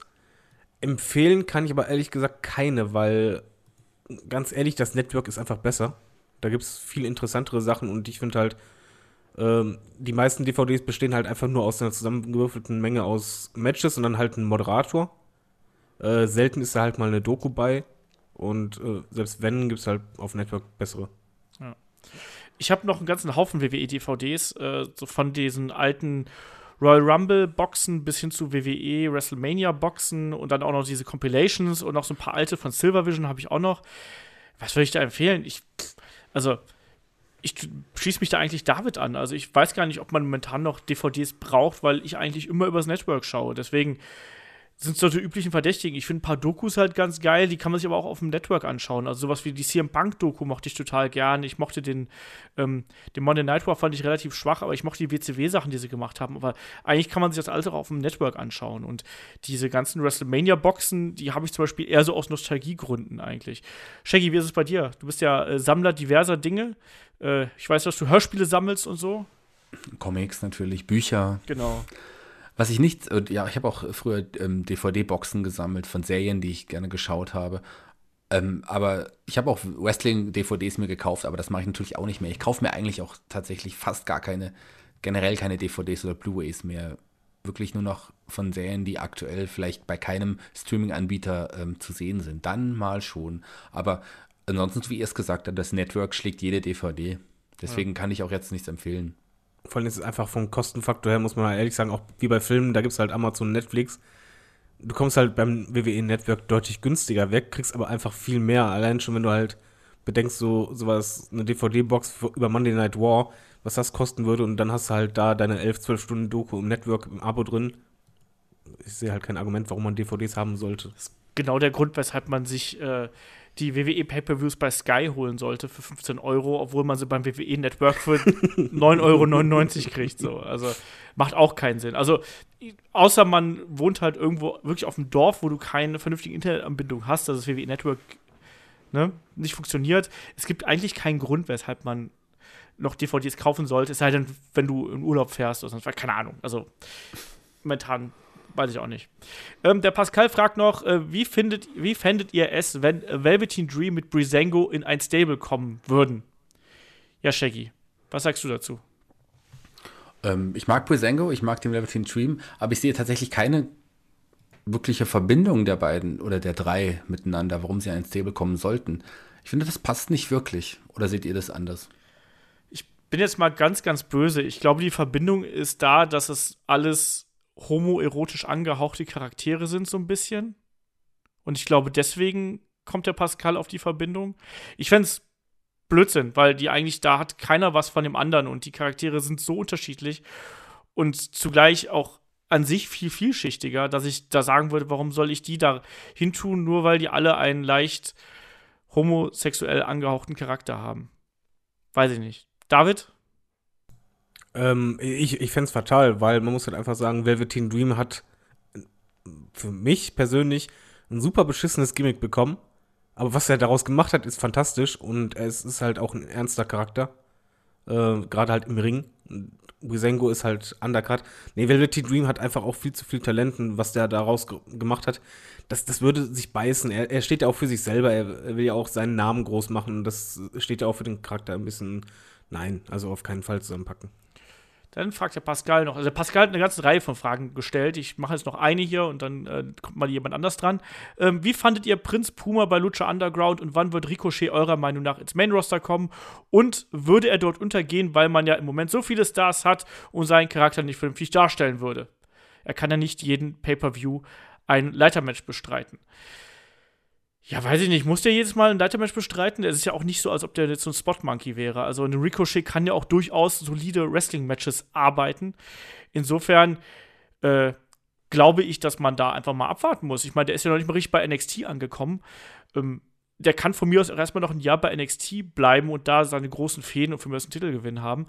Prince Puma mochte ich immer gerne, aber er war nicht mein Lieblings- ähm, Lucha Underground Star. Aber ich fand den ganz cool und na klar, ein Ricochet liefert immer im Ring ab. Also von daher, ähm, ich glaube aber, ich bin aber keiner von denen, die fest daran glauben, dass er sofort untergeht, weil warum soll man das nicht schaffen, dass man ihn da irgendwie overbringt? Also erstmal abwarten, was da mit ihm passiert.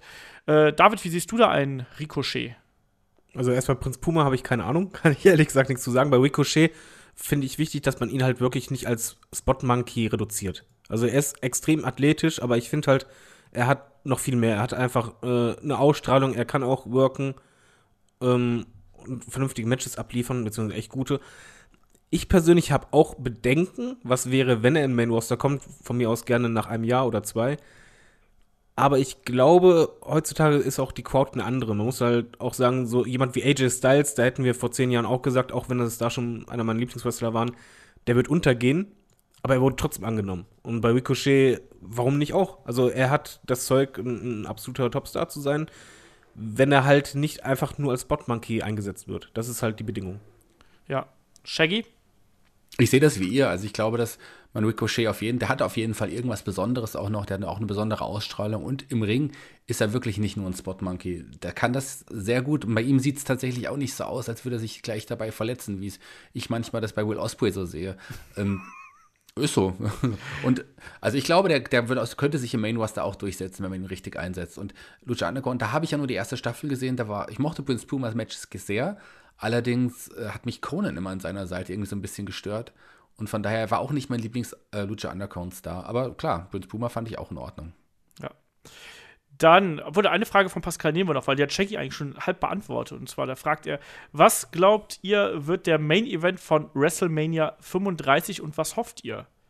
So, Shaggy hat ja schon hier den, äh, das Damenmatch irgendwie in Aussicht gestellt, richtig?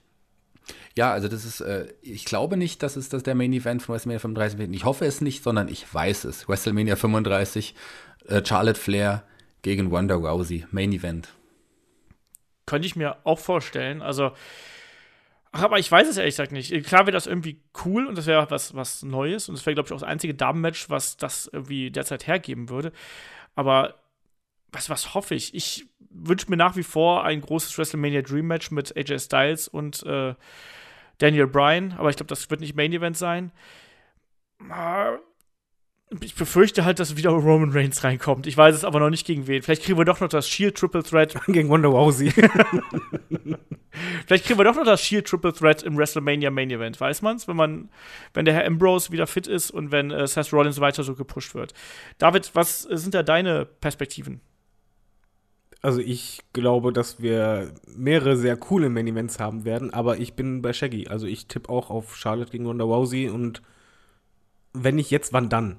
Mal ganz ehrlich. Also, du hast ein Jahr jetzt Zeit, die aufzubauen und äh, die hat bei WrestleMania schon abgeliefert. Dann hast du halt die stärkste Wrestlerin. Das wäre auch ein Money-Match, meiner Meinung nach. Ja, das denke ich auch. Mal schauen, wie, man, wie das jetzt mit Ronda Rousey weitergeht. Ne? Also, das ist natürlich jetzt auch so eine gewisse äh, Bewährungsprobe. Und mal schauen, ob sie da äh, das Momentum noch mitnehmen kann nach WrestleMania. Ich finde, es hat ein bisschen verloren. Mal gucken. Ähm, ja, die wird auch. Total falsch eingesetzt, oder? Entschuldigung, wenn ich das sage, weil ich bin ja eh Frauen-Wrestling-Verfechterin. Ich finde es halt fatal, dass du sie halt momentan immer. Äh, naja, war klar. Entschuldigung. Nach dem Super Blow kommt der nächste. Damit ist Fleischerei kommen die Outtakes. Ja, was denn? Ich habe auch. Äh, nein, ist egal. ähm, nein, aber du machst halt gerade den Fehler, dass du sie halt äh, neben anderen Wrestlern stellst. Also als, als Beiwerk. Und das finde ich halt nicht so klug. Und, äh, was denn? Aber sie bekommt auch Lachen. immer noch den Pop. Also sie, das Publikum ist, äh, allein wenn sie schon am Ring steht, gibt es Ronda Rousey-Rufe. Ich glaube, dann macht das schon richtig. Vielleicht muss man sie nicht jede Woche einsetzen, aber das will sie ja auch selber und sie will ja dadurch auch lernen. Und man setzt Charlotte auch jede Woche ein. Und, Ich finde äh, schön, dass Olaf ist genau. Aber ich ein bisschen nicht- weiter, ich kicher noch ein bisschen. ich finde es nicht gut, dass du über David lachst, weil ähm, man, man muss sich auch nicht drüber lustig machen. Ich finde es gut, dass er eine Frauenkampfverfechterin ist. Ich, ich, ich wollte gerade sagen, immerhin habe ich auch größere Brust als die meisten Frauen. Also so ist es ja nicht. Du kannst mir immer noch Pascals letzte Frage stellen, die finde ich mir nicht gut. Okay. Das war was anderes. Ähm, ähm, als allerletztes, äh, was, was, was? Ähm, was sind eure Lieblingsfilme und wie oft geht ihr ins, regelmäßig ins Kino und äh, wenn Filme, geht ihr, wenn Filme kommen oder gar nicht? Also sprich, wartet ihr auf Filme, bevor ihr reingeht oder äh, wie macht ihr das? Geht ihr ins Kino? David. Äh, Lieblingsfilm ist Event Horizon. Mit dicken Abstand. Äh, super Streifen war ich damals im Kino, hab mir so in die Hose gemacht, wie sonst was. Äh, direkt danach nochmal reingegangen, noch mehr Angst gehabt. Nochmal die Hose gemacht. Ja, nochmal, das war nicht so schön für den Reiniger anschließend. Äh, regelmäßig ins Kino gehe ich nicht wirklich. Ja, immer. Ich wechsle eh die Hosen nie. ähm, regelmäßig gehe ich nicht ins Kino, muss ich zugeben, weil es mir einfach äh, auf die Dauer zu teuer ist. Wobei wir ein schön kleines Kino haben, was sehr günstig ist. Da gibt es Popcorn für 1,50. Super. Äh, ich gehe nur in Filme rein, die ich halt wirklich im Kino sehen will, weil man muss halt einfach sagen, heutzutage, die Filme kommen kurz darauf bei Amazon. Und äh, es gibt halt Filme, die kommen im Kino richtig gut und manche, die brauchst du nicht im Kino sehen. Die kannst du genauso gut zu Hause angucken, dann leistest du dir die aus und gut ist. Ja. Ich tue mich schwer mit, was sind eure Lieblingsfilme? Ähm, mir fällt ehrlich gesagt gerade spontan kein Lieblingsfilm ein. Also ich habe die Star Wars-Filme natürlich irgendwie im Kino gesehen. Ich habe ich schaue mir gerne einfach seichte Unterhaltung irgendwie an. Aber ich bin jetzt auch nicht jemand, der äh, klar gehe ich irgendwie ins Kino. Ich war letztes Jahr ähm, in, ich glaube, ich war in, in, in Dünkirk war ich im, im Kino und ich hab, war auch in, äh, zuletzt war ich in äh, Black Panther. Star Wars? Nee, ich war in Black Panther. Warst du nicht in Star Wars? Doch, war ich auch. Aber den fand ich das. Der war doch fantastisch. nee.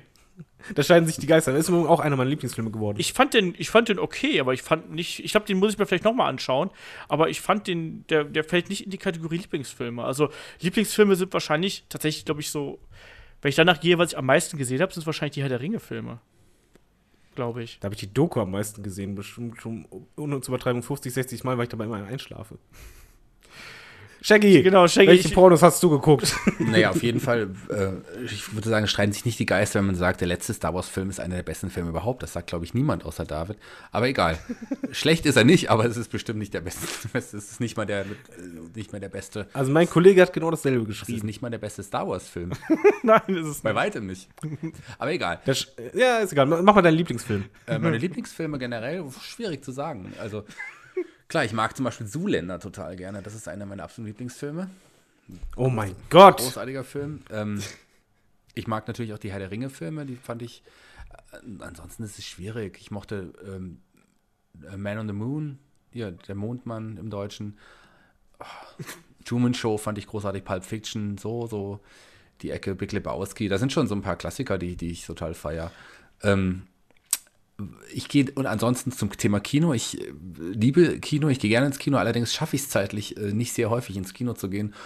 Und wenn, dann time ich das wirklich so, dass es Filme sind, wie David auch schon gesagt hat, die man eigentlich im Kino gesehen haben sollte, die im Kino einfach ganz anders wirken als Ja. ähm, zu Hause. Zum Beispiel Ready Player One ist ein Film, äh, also das ist einer meiner meine Lieblingskinoerfahrungen überhaupt, weil der Film im Kino ist schon irgendwie, es macht Spaß, den zu schauen.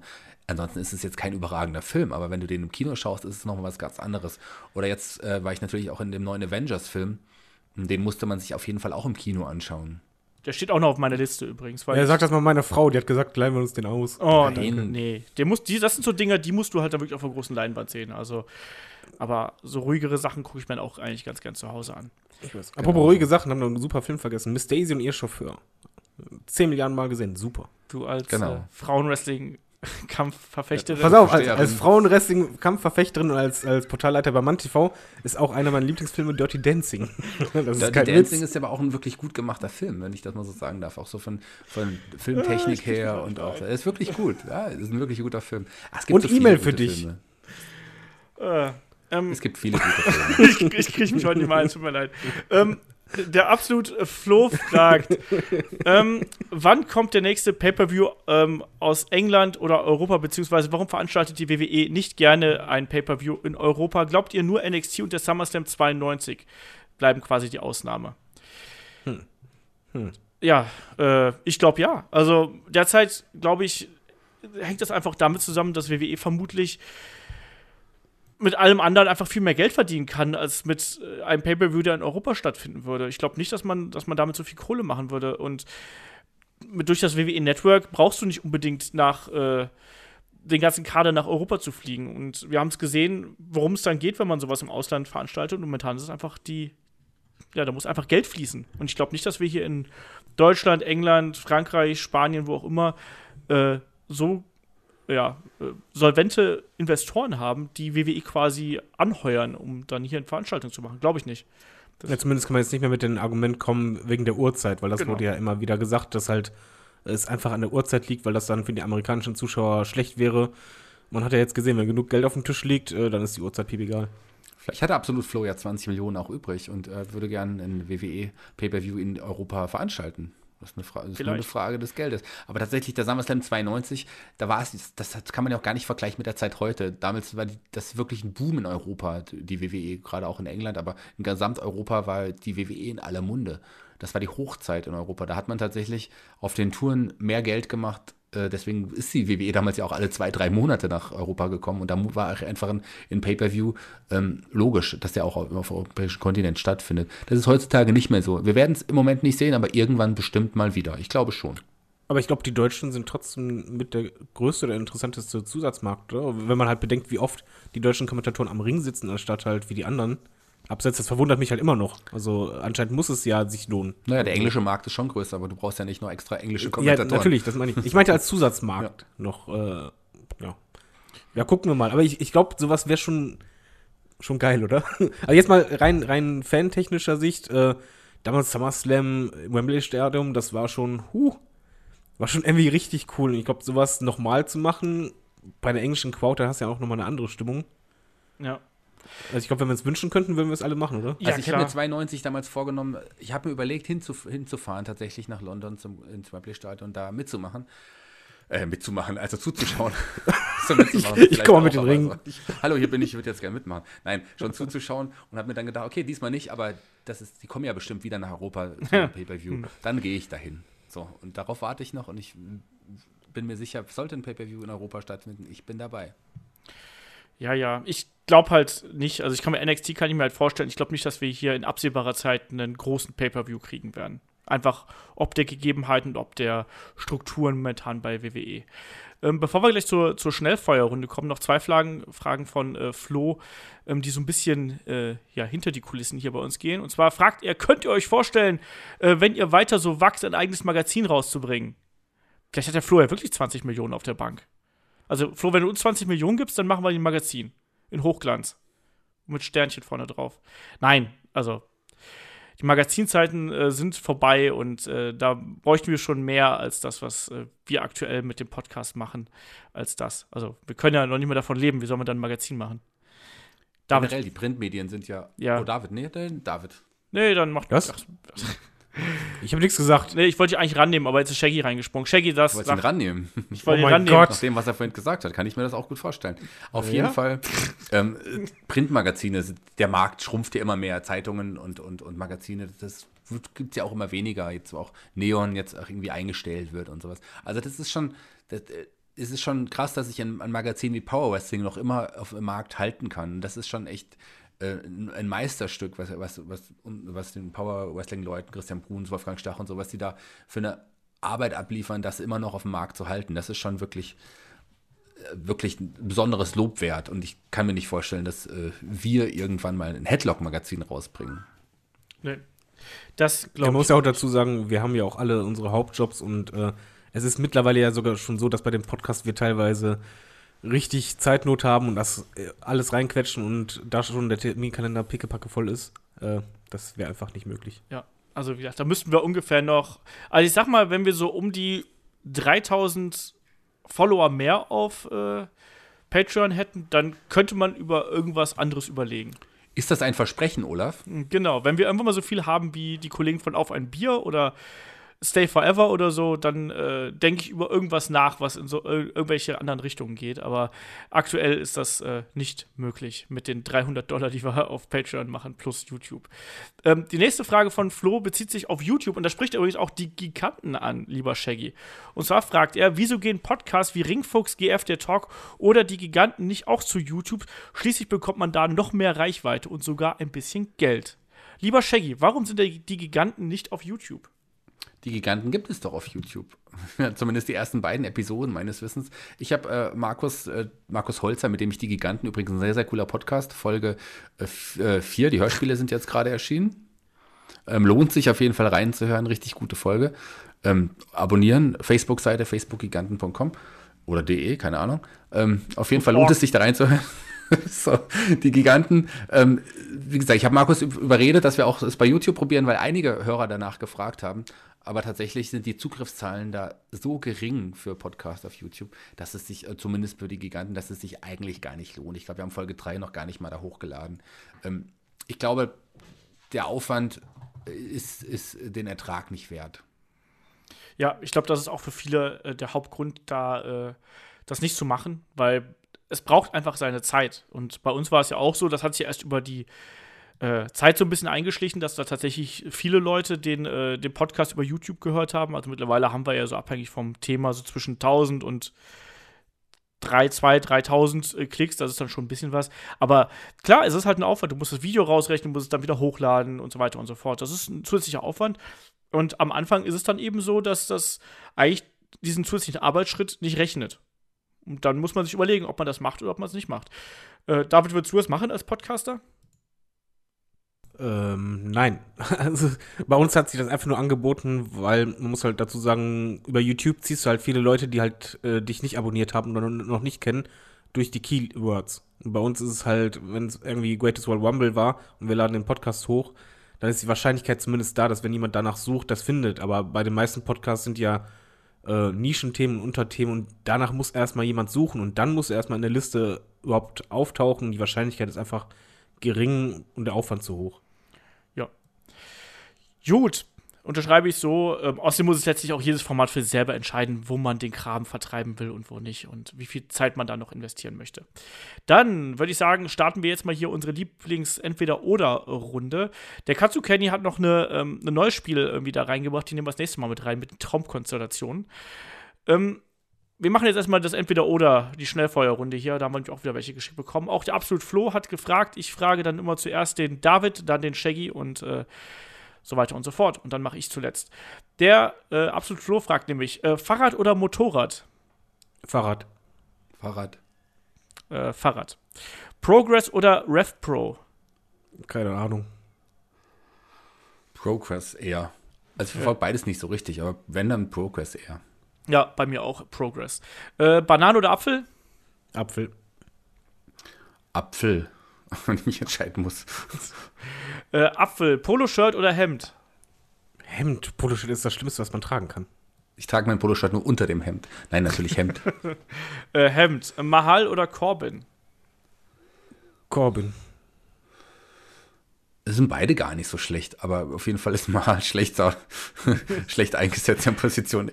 Auf jeden Fall Corbin. Ich glaube, in dem sehe ich auch mehr. Dem, der wird sich noch entwickeln. Wartet's ab. Ja. Ähm, ich sag auch Corbin. Äh, Chips oder Flips?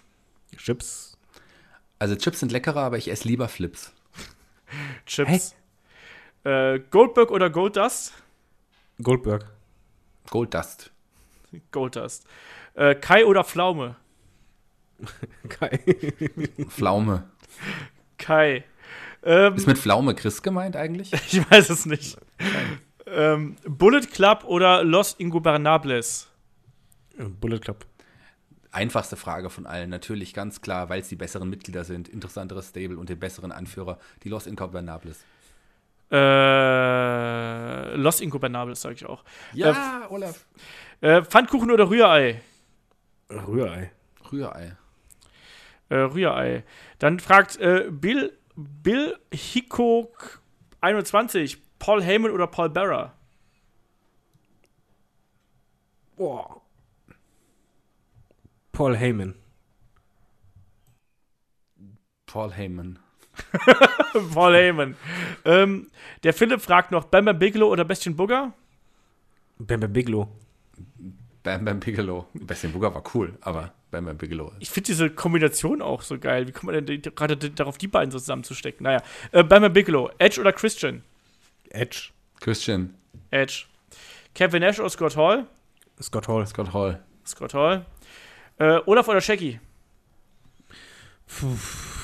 Keiner von beiden. Was?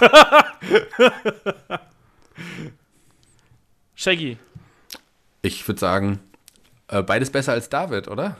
Nur nach der Antwort.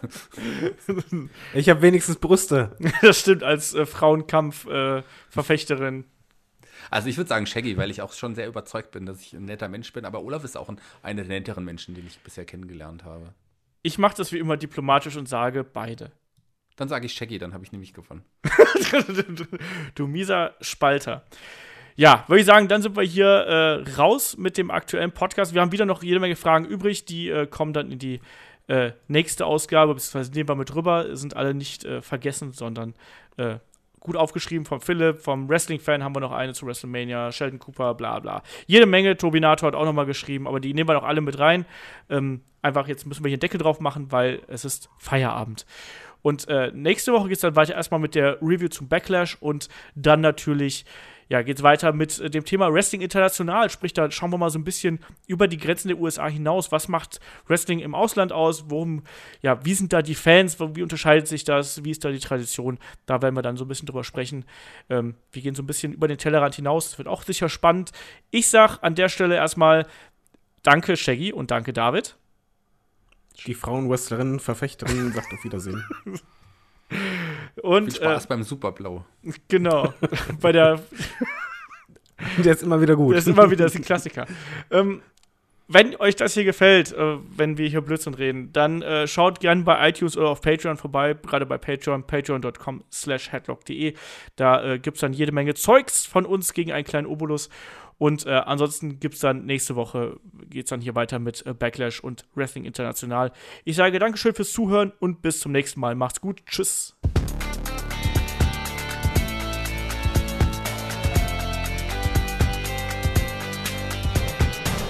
Headlock, der Pro Wrestling Podcast.